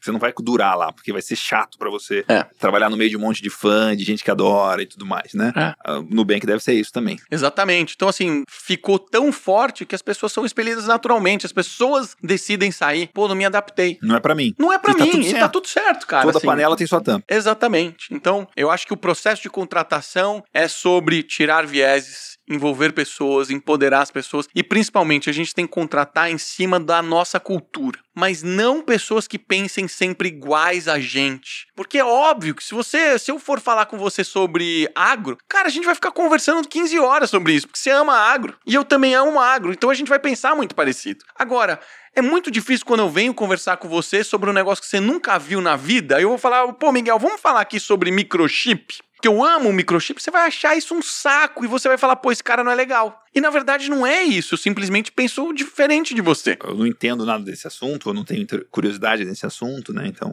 Então acho que quando a gente traz um processo mais justo e a gente prioriza pessoas diversas, você começa a perceber que tem um valor gigantesco. Recentemente eu postei um, um conteúdo no meu Instagram que mostrava que a Globo ela despencou o lucro dela nos últimos anos. A Globo chegou a lucrar bilhões. O último lucro dela reportado foi 100 milhões de reais. E eu fui dar uma palestra no Projac há mais ou menos uns 10 anos atrás e eles já estavam nesse processo de tentar se reinventar. Mas sabe o que eu percebi? Que todo mundo era exatamente igual. Não tinha gente diferente lá. E são nessas situações de adversidade que você não consegue mover o navio, você não consegue mover o navio. Até porque todo mundo deve estar remando pro lado errado ainda, né? Não é que estão Exatamente. Né? Não sabem remar pro lado certo. Exatamente. Estão remando pro lado errado. E olha o que acontece. A cultura da Globo é tão forte que não importe quão boa a pessoa seja, se ela entrar lá, ela vai ser expelida. Então a cultura ruim espelha o bom. Sim. Que é exatamente o que acontece na política brasileira. A gente tem gente boa? Pô, tem, mas é minoria. Em empresas, em boas fazendas também é a mesma coisa, né? Se a pessoa se você tem um lugar que só tem bandido, só tem pangaré, só tem preguiçoso, cara. Se você não for quem... pangaré e preguiçoso, você não quer tá ficar fora. lá. Você não quer ficar lá. Exatamente. Então é muito ruim isso. Então, quando você traz diversidade, eu lembro uma vez que a gente estava fazendo uma ideação lá no Nubank de um produto e tal, e pô, tinha um monte de gente diversa na mesa, né? E a gente estava planejando, pô, um negócio de QR Code, pensando sobre QR Code, sobre imagem, etc. E aí um deficiente visual falou: e eu? Como é que eu fico nessa história? Como é que eu vou fazer isso aí que vocês estão falando que é para fazer? Cara, isso é o poder da diversidade. Paulada, hein? É quando você toma uma pancada na cabeça que ninguém nunca, nunca poderia imaginar porque você nunca viveu isso. Você não tá naquela posição, né? Então é bom você ter gente que pense diferente de você, para você poder trazer essa diversidade de pensamento no momento de grandeza e no momento de dificuldade. Sabe, o Thales, é, recentemente, ele responde muito essa pergunta: pô, você contrata pessoas de esquerda? Porque claramente ele é de direita, eu também sou de direita, e eu tenho a mesma resposta que ele. É óbvio que eu contrato. Eu tô cagando se você é de esquerda, de direita, do centro. Foda-se. O importante é você trazer resultado para a empresa. Eu não só contrataria, como eu contrato. E a gente tem que considerar trazer pessoas que pensam diferente da gente. E você precisa o quê? Respeitar a opinião alheia. Dê liberdade das pessoas serem como elas querem ser. Ninguém precisa ser igualzinho a todo mundo. Isso é a fortaleza da, da, da empresa do futuro diversidade, cara. Isso traz uma força gigantesca. Diversidade de opiniões e de visões, mas alinhamento de valores. Eu acho até que pode existir é, divergência de valores em algumas situações, mas dentro do contexto corporativo, do que compete ao corporativo, pode tem que ser compartilhado. Os valores do Nubank têm que ser compartilhados. Então, a gente tem frugalidade. Cara, você tem que compartilhar desse valor, porque senão você não vai conseguir navegar lá dentro. Você tem que compartilhar do valor de Strong and Diverse Team, que é times fortes e diversos. Porque senão você não vai andar lá dentro, mas você pode ter algum valor que está fora desse ah, contexto. Sim. Que você conflite com as outras pessoas lá dentro, entendeu? Sim, que não são os, os valores centrais, não são que, os valores exato. mais importantes. Agora, se eu for contra a diversidade, aí não aí vai fazer sentido. Testa. É. é. Exatamente. Muito bom. Marcelo, como é que você explica a Clivo para quem não sabe nada o que é a Clivo e não entende do seu mercado, não entende. Né? Como é que você explica para uma criança ou explica para alguém que não, não sabe nada sobre a Clivo? Cara, tem um jeito super rápido de explicar, que é nós somos um tratamento digital para pessoas portadoras de doenças crônicas. Nós ajudamos pessoas portadoras de doenças crônicas a terem uma vida mais saudável. Mas Deixa eu dar um pouco mais de contexto para a gente entender a dimensão desse problema. 40% da população brasileira é portadora de pelo menos uma doença crônica. A doença crônica é aquela doença que persiste por longos períodos, muitas vezes para o resto da vida da pessoa. Estou falando de diabetes, de hipertensão, de colesterol alto, de obesidade, saúde, mental e assim por diante. A pessoa saudável, ela usa o sistema de saúde e é perfeito para ela. Você, quando tem qualquer evento de saúde, você vai no hospital, resolve o seu problema, tá tudo resolvido. A pessoa que é portadora de uma doença crônica, ela tem problemas, dúvidas e dificuldades todos os dias. Se eu tomo uma dose errada da insulina, eu posso entrar em coma e até morrer.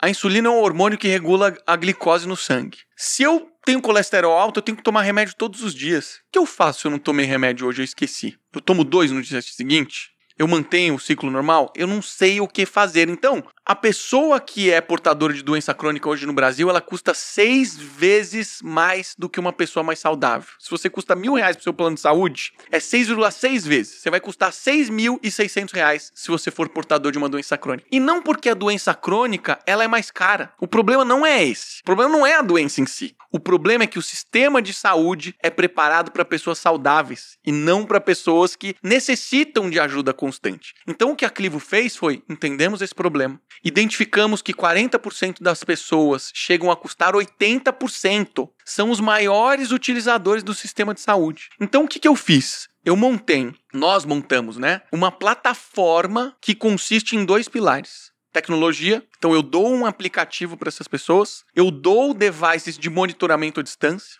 então eu tô com você 24 horas por dia. Você abriu o chat aqui da, do aplicativo da Clivo, tem alguém para falar com você. Tem atendimento 24 horas por Exatamente. dia. Exatamente. Que legal. E tem, você tem coisas que aparelhos que medem, tipo insulina e tal. Tipo glicemia. glicemia. Então você mede a glicemia. Se porventura eu verifico, poxa, o Miguel tá com hipoglicemia, que é a ta baixa taxa de açúcar no sangue, que é super grave. É, eu vou entrar em contato com você imediatamente. Falar, Miguel, você percebeu que você tá hipoglicêmico? Ó, faz isso, isso e isso. Mas o meu trabalho não é reativo, Miguel. O meu trabalho, ele é em cima das deficiências para empoderamento da pessoa. Eu quero que quanto mais ela use a Clivo, menos ela precise da Clivo. Quanto mais tempo você está na Clivo, menos você precisa. O segundo pilar é gente, porque a saúde, a gente acredita que a saúde, ela sempre vai ter o toque humano, sempre. Claro. Por mais tecnológico nós sejamos, a gente acredita que é importante ter pessoas por trás. Então a gente tem um time clínico super diverso. A gente tem médico, a gente tem enfermeira pra caramba. A enfermeira é mil vezes melhor que um médico para acompanhamento, porque o médico ele é focado em resultado, ele é focado em desfecho. O enfermeiro, a enfermeira, se concentra no cuidar, de estar ali do seu lado, de tomar cuidado com você, do seu desconforto, garantir que você esteja o melhor dentro daquela realidade. Então a gente usa a enfermeira para acompanhar as pessoas. Mas a gente tem nutricionista, a gente tem educador físico, a gente tem psicólogo. Então você conta com esse time na retaguarda e a gente cuida de você. Então a Clivo ela é um tratamento digital super inteligente, então a gente começa a receber informações e cada vez mais eu individualizo o tratamento. O esquema do Marcelo Nadador, que pegava feedback diário Exatamente. do treino, tá de volta nisso aí, né? Tá de que volta. legal tudo é mensurável lá, né? O que a gente tem de dados. Quer ver um exemplo muito legal, Miguel? Eu compro, eu tenho uma doença crônica, eu compro uma assinatura do serviço? Na verdade, hoje a gente é B2B. Então a gente trabalha para planos de saúde, a gente trabalha para grandes empresas que têm problemas com o custo de saúde. Então a, a, o plano de saúde vem para mim e fala assim, Marcelo, olha, tá aqui dessa minha base de crônicos, que tem 100 mil crônicos, toma aqui, pega os mais caros, pega esses 20 mil aqui e cuida deles para mim. Então você tem uma você. Você dá mais qualidade de vida, mais saúde para o paciente e redução de custo para o plano. É, a gente acredita num, num viés em três pilares. Né? Hoje o sistema de saúde ele só se preocupa com custo. A gente entende que custo é uma consequência. Claro. Então, é... não só no sistema de saúde, né? É, realmente, de fato. Só que o sistema de saúde, eu, eu fiquei muito chocado, Miguel, porque o sistema de saúde ele é muito retrógrado. Sim. Muito. Desde o linguajar, desde as palavras utilizadas. Você sabia que quando você vai num hospital, você é um sinistro? Você já ouviu falar disso? Que a sinistralidade do seu plano de saúde está muito alta. O que é a sinistralidade? É o uso do plano de saúde. Quando você, você usa, tá, é um sinistro. Você está batendo seu carro muito. É. Exatamente. É, do carro também, mas é. para o ser humano. É. Pô, ninguém quer ser um sinistro. Então, a gente precisa conseguir refazer o sistema de saúde do jeito que ele de fato é. Até porque tem que ser um sistema de saúde, né? E não um sistema de doença, né? Hoje é sistema de doença. Então, o que mudou o jogo na saúde mundial, uma das empresas que transformou isso chama-se Kaiser. É uma empresa muito parecida com o que a Prevent Senior fez no Brasil. É, a Prevent Senior é, se inspira nessa galera e não é à toa, Miguel, que a, a Prevent Senior consegue fazer o que ela faz. Eu conheci o trabalho deles, eles são nossos clientes, eles são geniais. Pedro Batista, que é o head médico lá, um gênio. Ele chegou, Marcelo, ó, deixa eu te contar uma das coisas que a gente faz aqui. Eles, eles rodam a base fazendo exames de prevenção continuamente. E um dos exames que eles faziam era uma ultrassom de abdômen. E eles perceberam que o, a quantidade de eventos, não vou falar a sinistralidade, mas a quantidade de eventos de pessoas que tinham problemas cardíacos era grande. Então ele falou: Poxa, já que a gente faz o exame de ultrassom,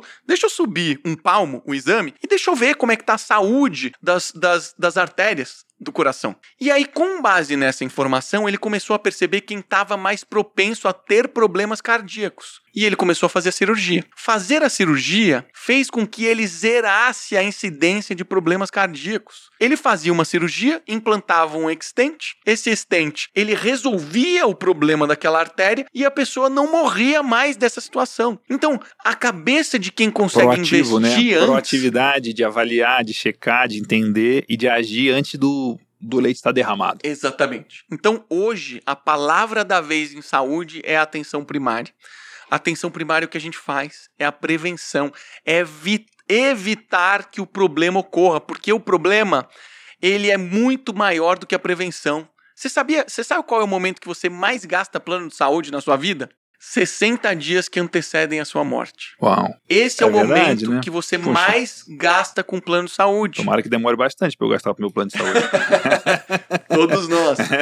Então, veja só, tem tantas pessoas portadores de doenças crônicas que morrem precocemente, que poderiam ter suas vidas prolongadas, que poderiam ter mais qualidade de vida. Então, nosso trabalho, no fim das contas, Miguel, e esse é o propósito assim que, putz, cada mensagem que eu recebo, cada áudio que é enviado, cara, é difícil segurar o choro, viu? Porque você fala assim, caramba, olha que coisa linda que a gente tá construindo. O propósito de salvar vidas. A gente, a gente diz que a gente não adiciona anos na, na sua vida. A gente diz que a gente adiciona vida aos anos que ainda estão por vir. Esse é nosso trabalho. E receber esse feedback das pessoas falarem como a gente impactou a vida delas é surreal. Então, hoje, quem quer ter clivo é sempre através de uma empresa. Pode até entrar em contato com a gente, entra no nosso site, etc. É, pra gente ver se a sua empresa já oferece. Se não oferecer, fala com a gente que a gente entra em contato com a empresa. Puxa vida, que legal. É, Toledo, a gente falou bastante sobre vários assuntos aqui. Um dos assuntos que a gente falou foi sobre marketing, falou sobre a questão de você criar essa identidade, essa imagem pessoal, essa marca pessoal como um ativo. E eu gosto muito de marketing e sempre quero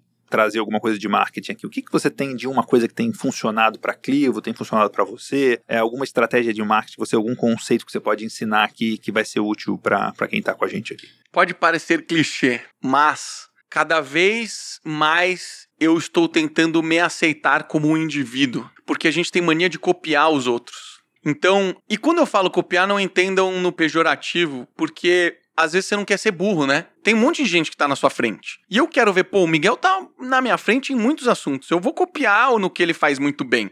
Mas não necessariamente aquela é minha essência. Então, eu quero sim aprender com os erros dos outros, mas eu quero principalmente explorar a minha realidade. E eu muitas vezes fui podado quanto a isso, sabe, Miguel? Muitos lugares que eu trabalhei, eu fui incentivado a não falar as coisas que eu acreditava e falar do jeito que eu queria falar. Então, eu deixei de me comunicar por alguns períodos do jeito que eu queria me comunicar. E isso não é um negócio que você volta fazendo do dia pra noite super Treino. rápido. É um treino. Então, eu comecei a ser quem eu sou verdadeiramente eu comecei a me importar menos com a opinião dos outros. Porque é simplesmente uma opinião, ninguém precisa concordar com isso. Óbvio, tem gente que se incomoda, tem gente que fica frustrado, e eu percebo que quanto mais verdadeiro eu sou, quanto mais honestidade eu passo, mais resultado eu tenho. É, o post mais marcante que eu lembro seu é aquele que você falou que você conhecia muitas pessoas famosas do mundo do empreendedorismo e a- na real a pessoa não era aquilo. Né, que aparecia no Instagram dela. Exatamente. E, e isso é uma coisa muito interessante de ver acontecendo, né? É, foi ali, eu já gosto de você há muito tempo, já te conheço há muito tempo, te respeito há muito tempo, mas eu te respeitei mais ainda ali, né? Porque você teve a coragem de falar e você teve essa capacidade de se expressar e essa determinação. E, e você estava falando isso, estava me lembrando que em 2019 eu sempre tenho um plano anual de fazer que curso que eu vou fazer, que treinamento que eu vou fazer, que viagem que eu vou fazer, né? Em 2019, eu fui realizar um sonho de 20 anos, que era fazer o Caminho de Santiago. Que demais. E aí eu brincava com as pessoas que naquele ano, as pessoas, Miguel, o que, que você acha da gente ir nesse evento aqui, meus amigos e tal, que já tinha anos que eu fazia isso, né? Vamos, vamos nesse evento, vamos nesse treinamento nos Estados Unidos e tal. Eu falava, não, não, esse ano o curso de marketing que eu vou fazer é o Caminho de Santiago.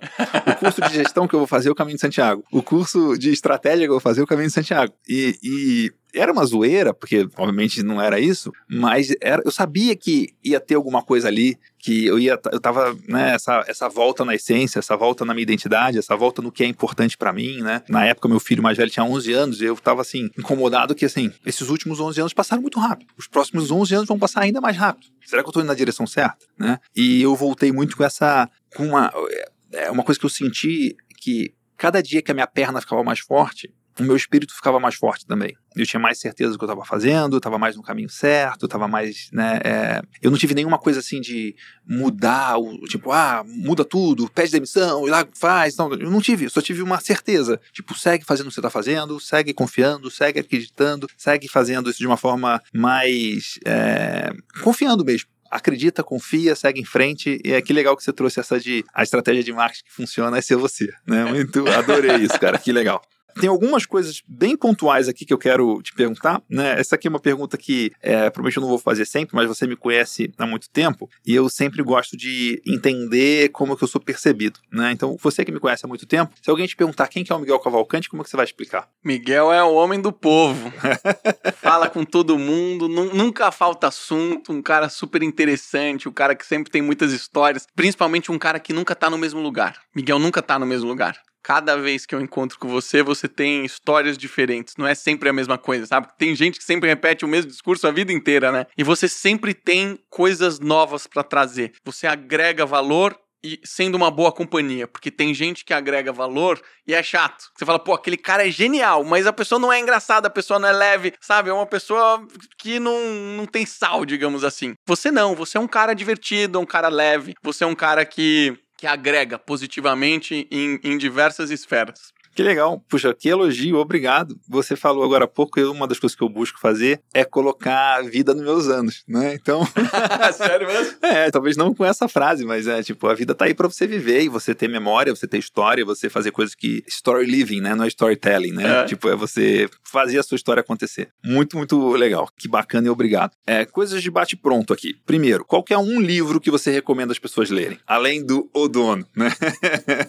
Um livro. É o livro do Marcelo. Ó, o livro livro que mais me transformou, eu acho que livro é muito de pessoa, né? O livro de momento. é de momento, né? Sim. né? Mas o livro que mais me transformou e que me trouxe muitas surpresas a, forma como eu cheguei nesse livro foi interessante. As curiosidades que eu descobri sobre esse livro no futuro foram muito interessantes. Que é o seguinte: o livro chama-se Autobiografia de um Yogi. Esse livro é um primeiro grande mestre espiritual que veio para o Ocidente, foi para os Estados Unidos, e ele tem uma história muito incrível. Putz, vale muito a pena ler esse livro, quem, quem tá no momento de ler sobre espiritualidade. Eu li esse livro pelo seguinte: minha tia estudou filosofia e sociologia, e ela é uma das pessoas mais cultas assim que eu conheço, uma das pessoas que mais leu sobre esse tema, e eu adorava conversar com ela. E um dia, numa conversa de, de família, almoço de família, ela falou: Marcelinho, você precisa ler o livro tal, esse livro é incrível, esse livro foi demais. E, cara, ficou na minha cabeça. Eu era menino, tava na época de. A única coisa que eu queria era saber, na, eu queria namorar. Namorar, me divertir, surfar, era isso que eu queria. Mas um dia, depois de muito tempo, anos se passaram, eu fui num cartório e o cartório tava fechado, cheguei cedo demais, fui dando uma volta no shopping. E, cara, nada me chamou atenção.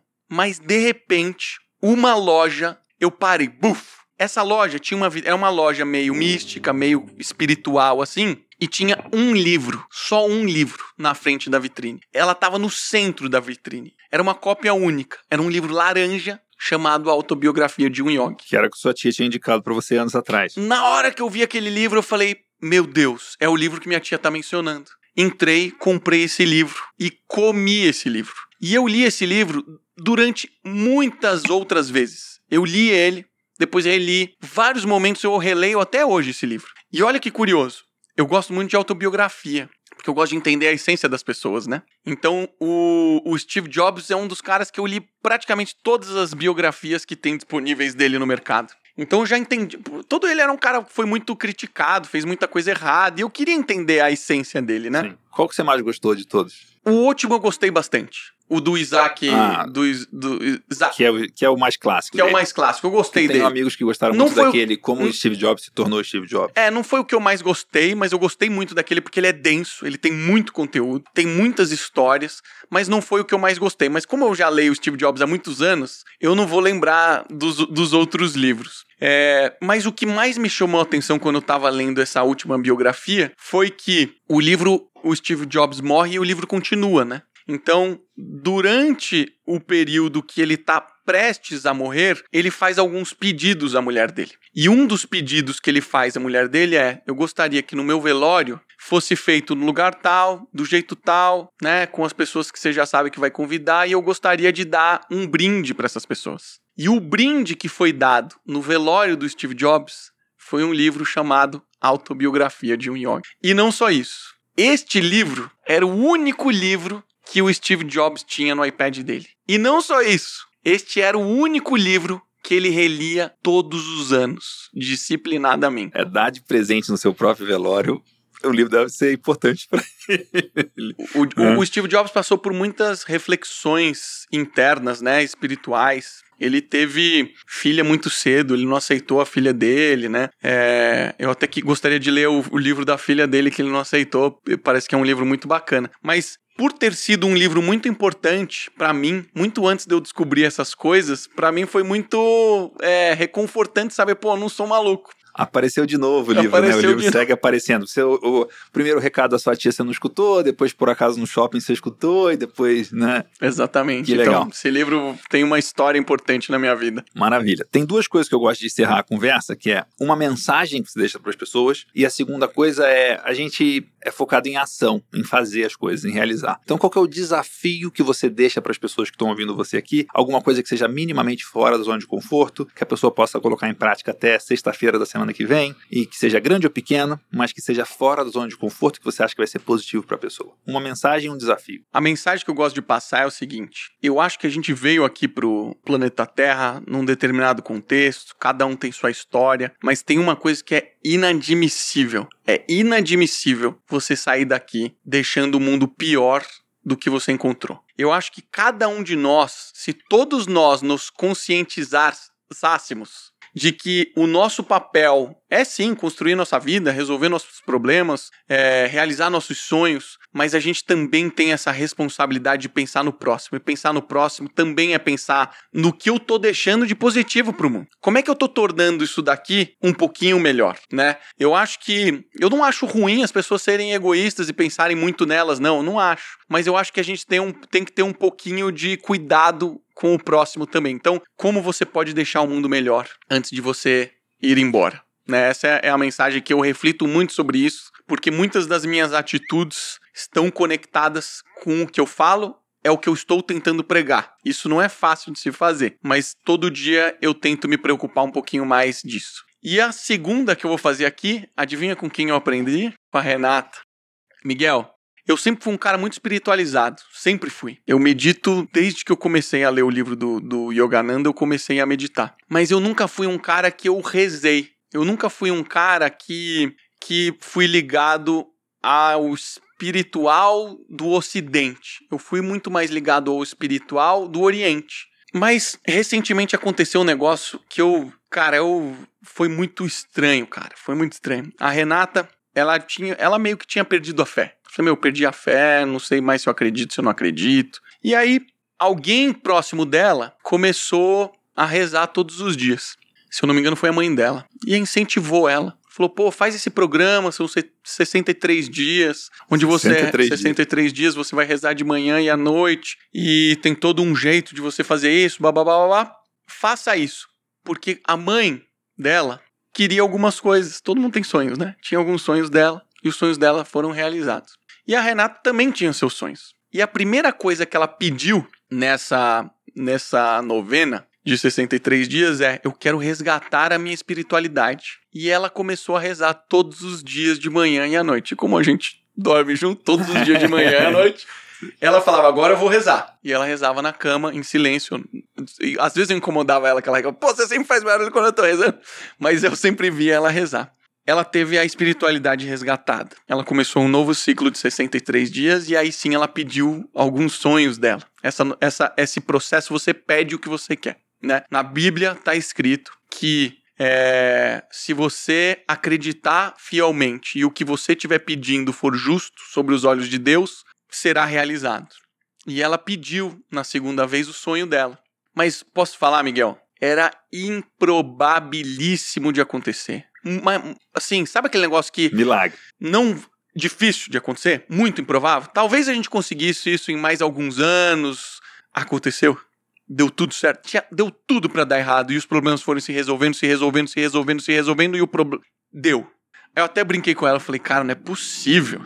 Não é possível que aconteceu isso. E começou, e ela continuou, tá? Ela já deve estar tá na quarta, na quinta vez que ela já faz isso, ela já tá rezando há muito tempo. Ela inclu inclusive fez uma promessa de que se ela tivesse esse sonho realizado, ela ia até Aparecida e ela vai até Aparecida. É, e eu falei, poxa, se isso acontecer, eu vou começar a rezar. E eu comecei a rezar, cara. Eu entrei, e aí, olha que curioso. Também descobri. Eu, eu já sabia, porque eu já tinha lido tanto o Nizam quanto, quanto o, o Abílio Diniz. Eles rezam todos os dias.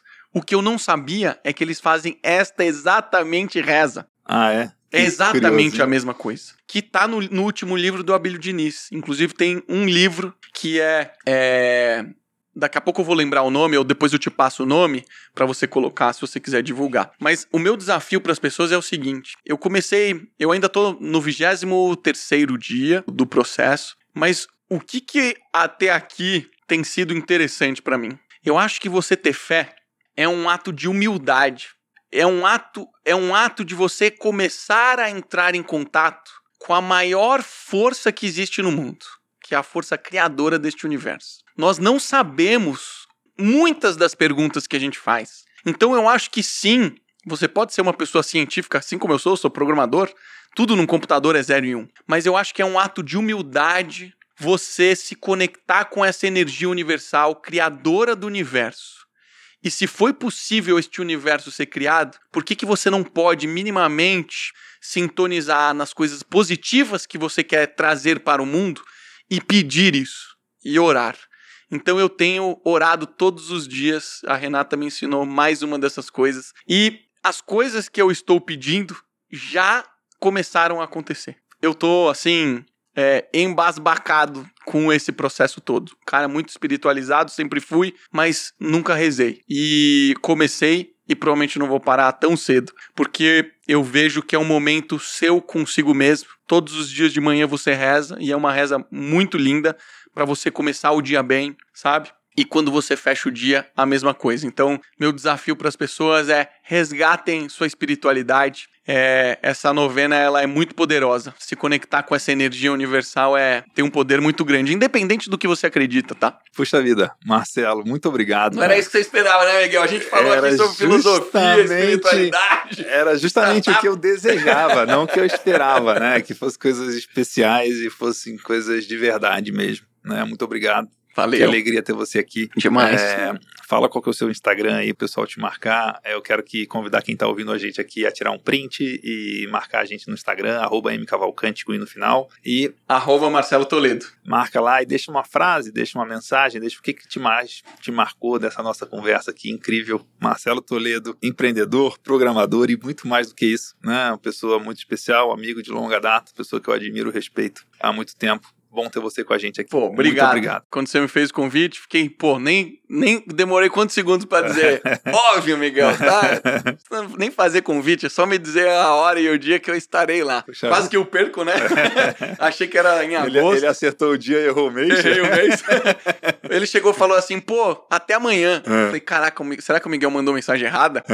Aí eu falei, Miguel, vê seu WhatsApp rápido, a gente vai ter que mudar o horário. Mas deu tudo certo. Pô, então obrigado pelo convite. Parabéns por você ter voltado esse projeto incrível. Tô muito feliz, cara, que você tenha voltado, porque eu acho que o Man in the Arena foi o precursor de todo esse movimento, cara. Vocês foram o maior podcast que existiu de negócios. Vocês fizeram um trabalho incrível e eu fiquei muito triste quando ele parou e agora fiquei muito feliz que ele voltou. Então, vida longa ao Man in the Arena. Que legal. E para encerrar aqui, várias coisas que a gente falou aqui lembra disso. eu tenho comigo que tem três verbos que a gente deve buscar viver todos os dias, que é evoluir, servir e curtir. E esse projeto aqui, eu estou fazendo as três coisas. Estou evoluindo, eu estou buscando servir, porque a gente vai levar conteúdo, conhecimento para mais gente, e eu estou me divertindo, curtindo, fazendo isso. Muito obrigado, Marcelo Toledo. Valeu, valeu, galera. Até mais. Obrigado, Miguel. Até mais. Bom, se você está me acompanhando no iTunes, aí no podcast da Apple, é, que a gente já está aí há um tempão, assina esse podcast e deixa a sua resenha, o seu review, né? Deixa lá cinco estrelas e principalmente o motivo de por que esse podcast merece cinco estrelas. Se você está no Spotify, segue a gente no Spotify aí para você receber as atualizações dos próximos episódios. A gente vai trazer episódios novos toda semana com entrevistados e entrevistadas, né? E como diria o meu filho mais novo aí, explode o dedo nesse like aí e acompanha a gente. acompanha a gente no iTunes, no Spotify e no YouTube. Eu também tô no Instagram, arroba mcavalcante com o no final. Um abraço e a gente se encontra no Man in the Arena.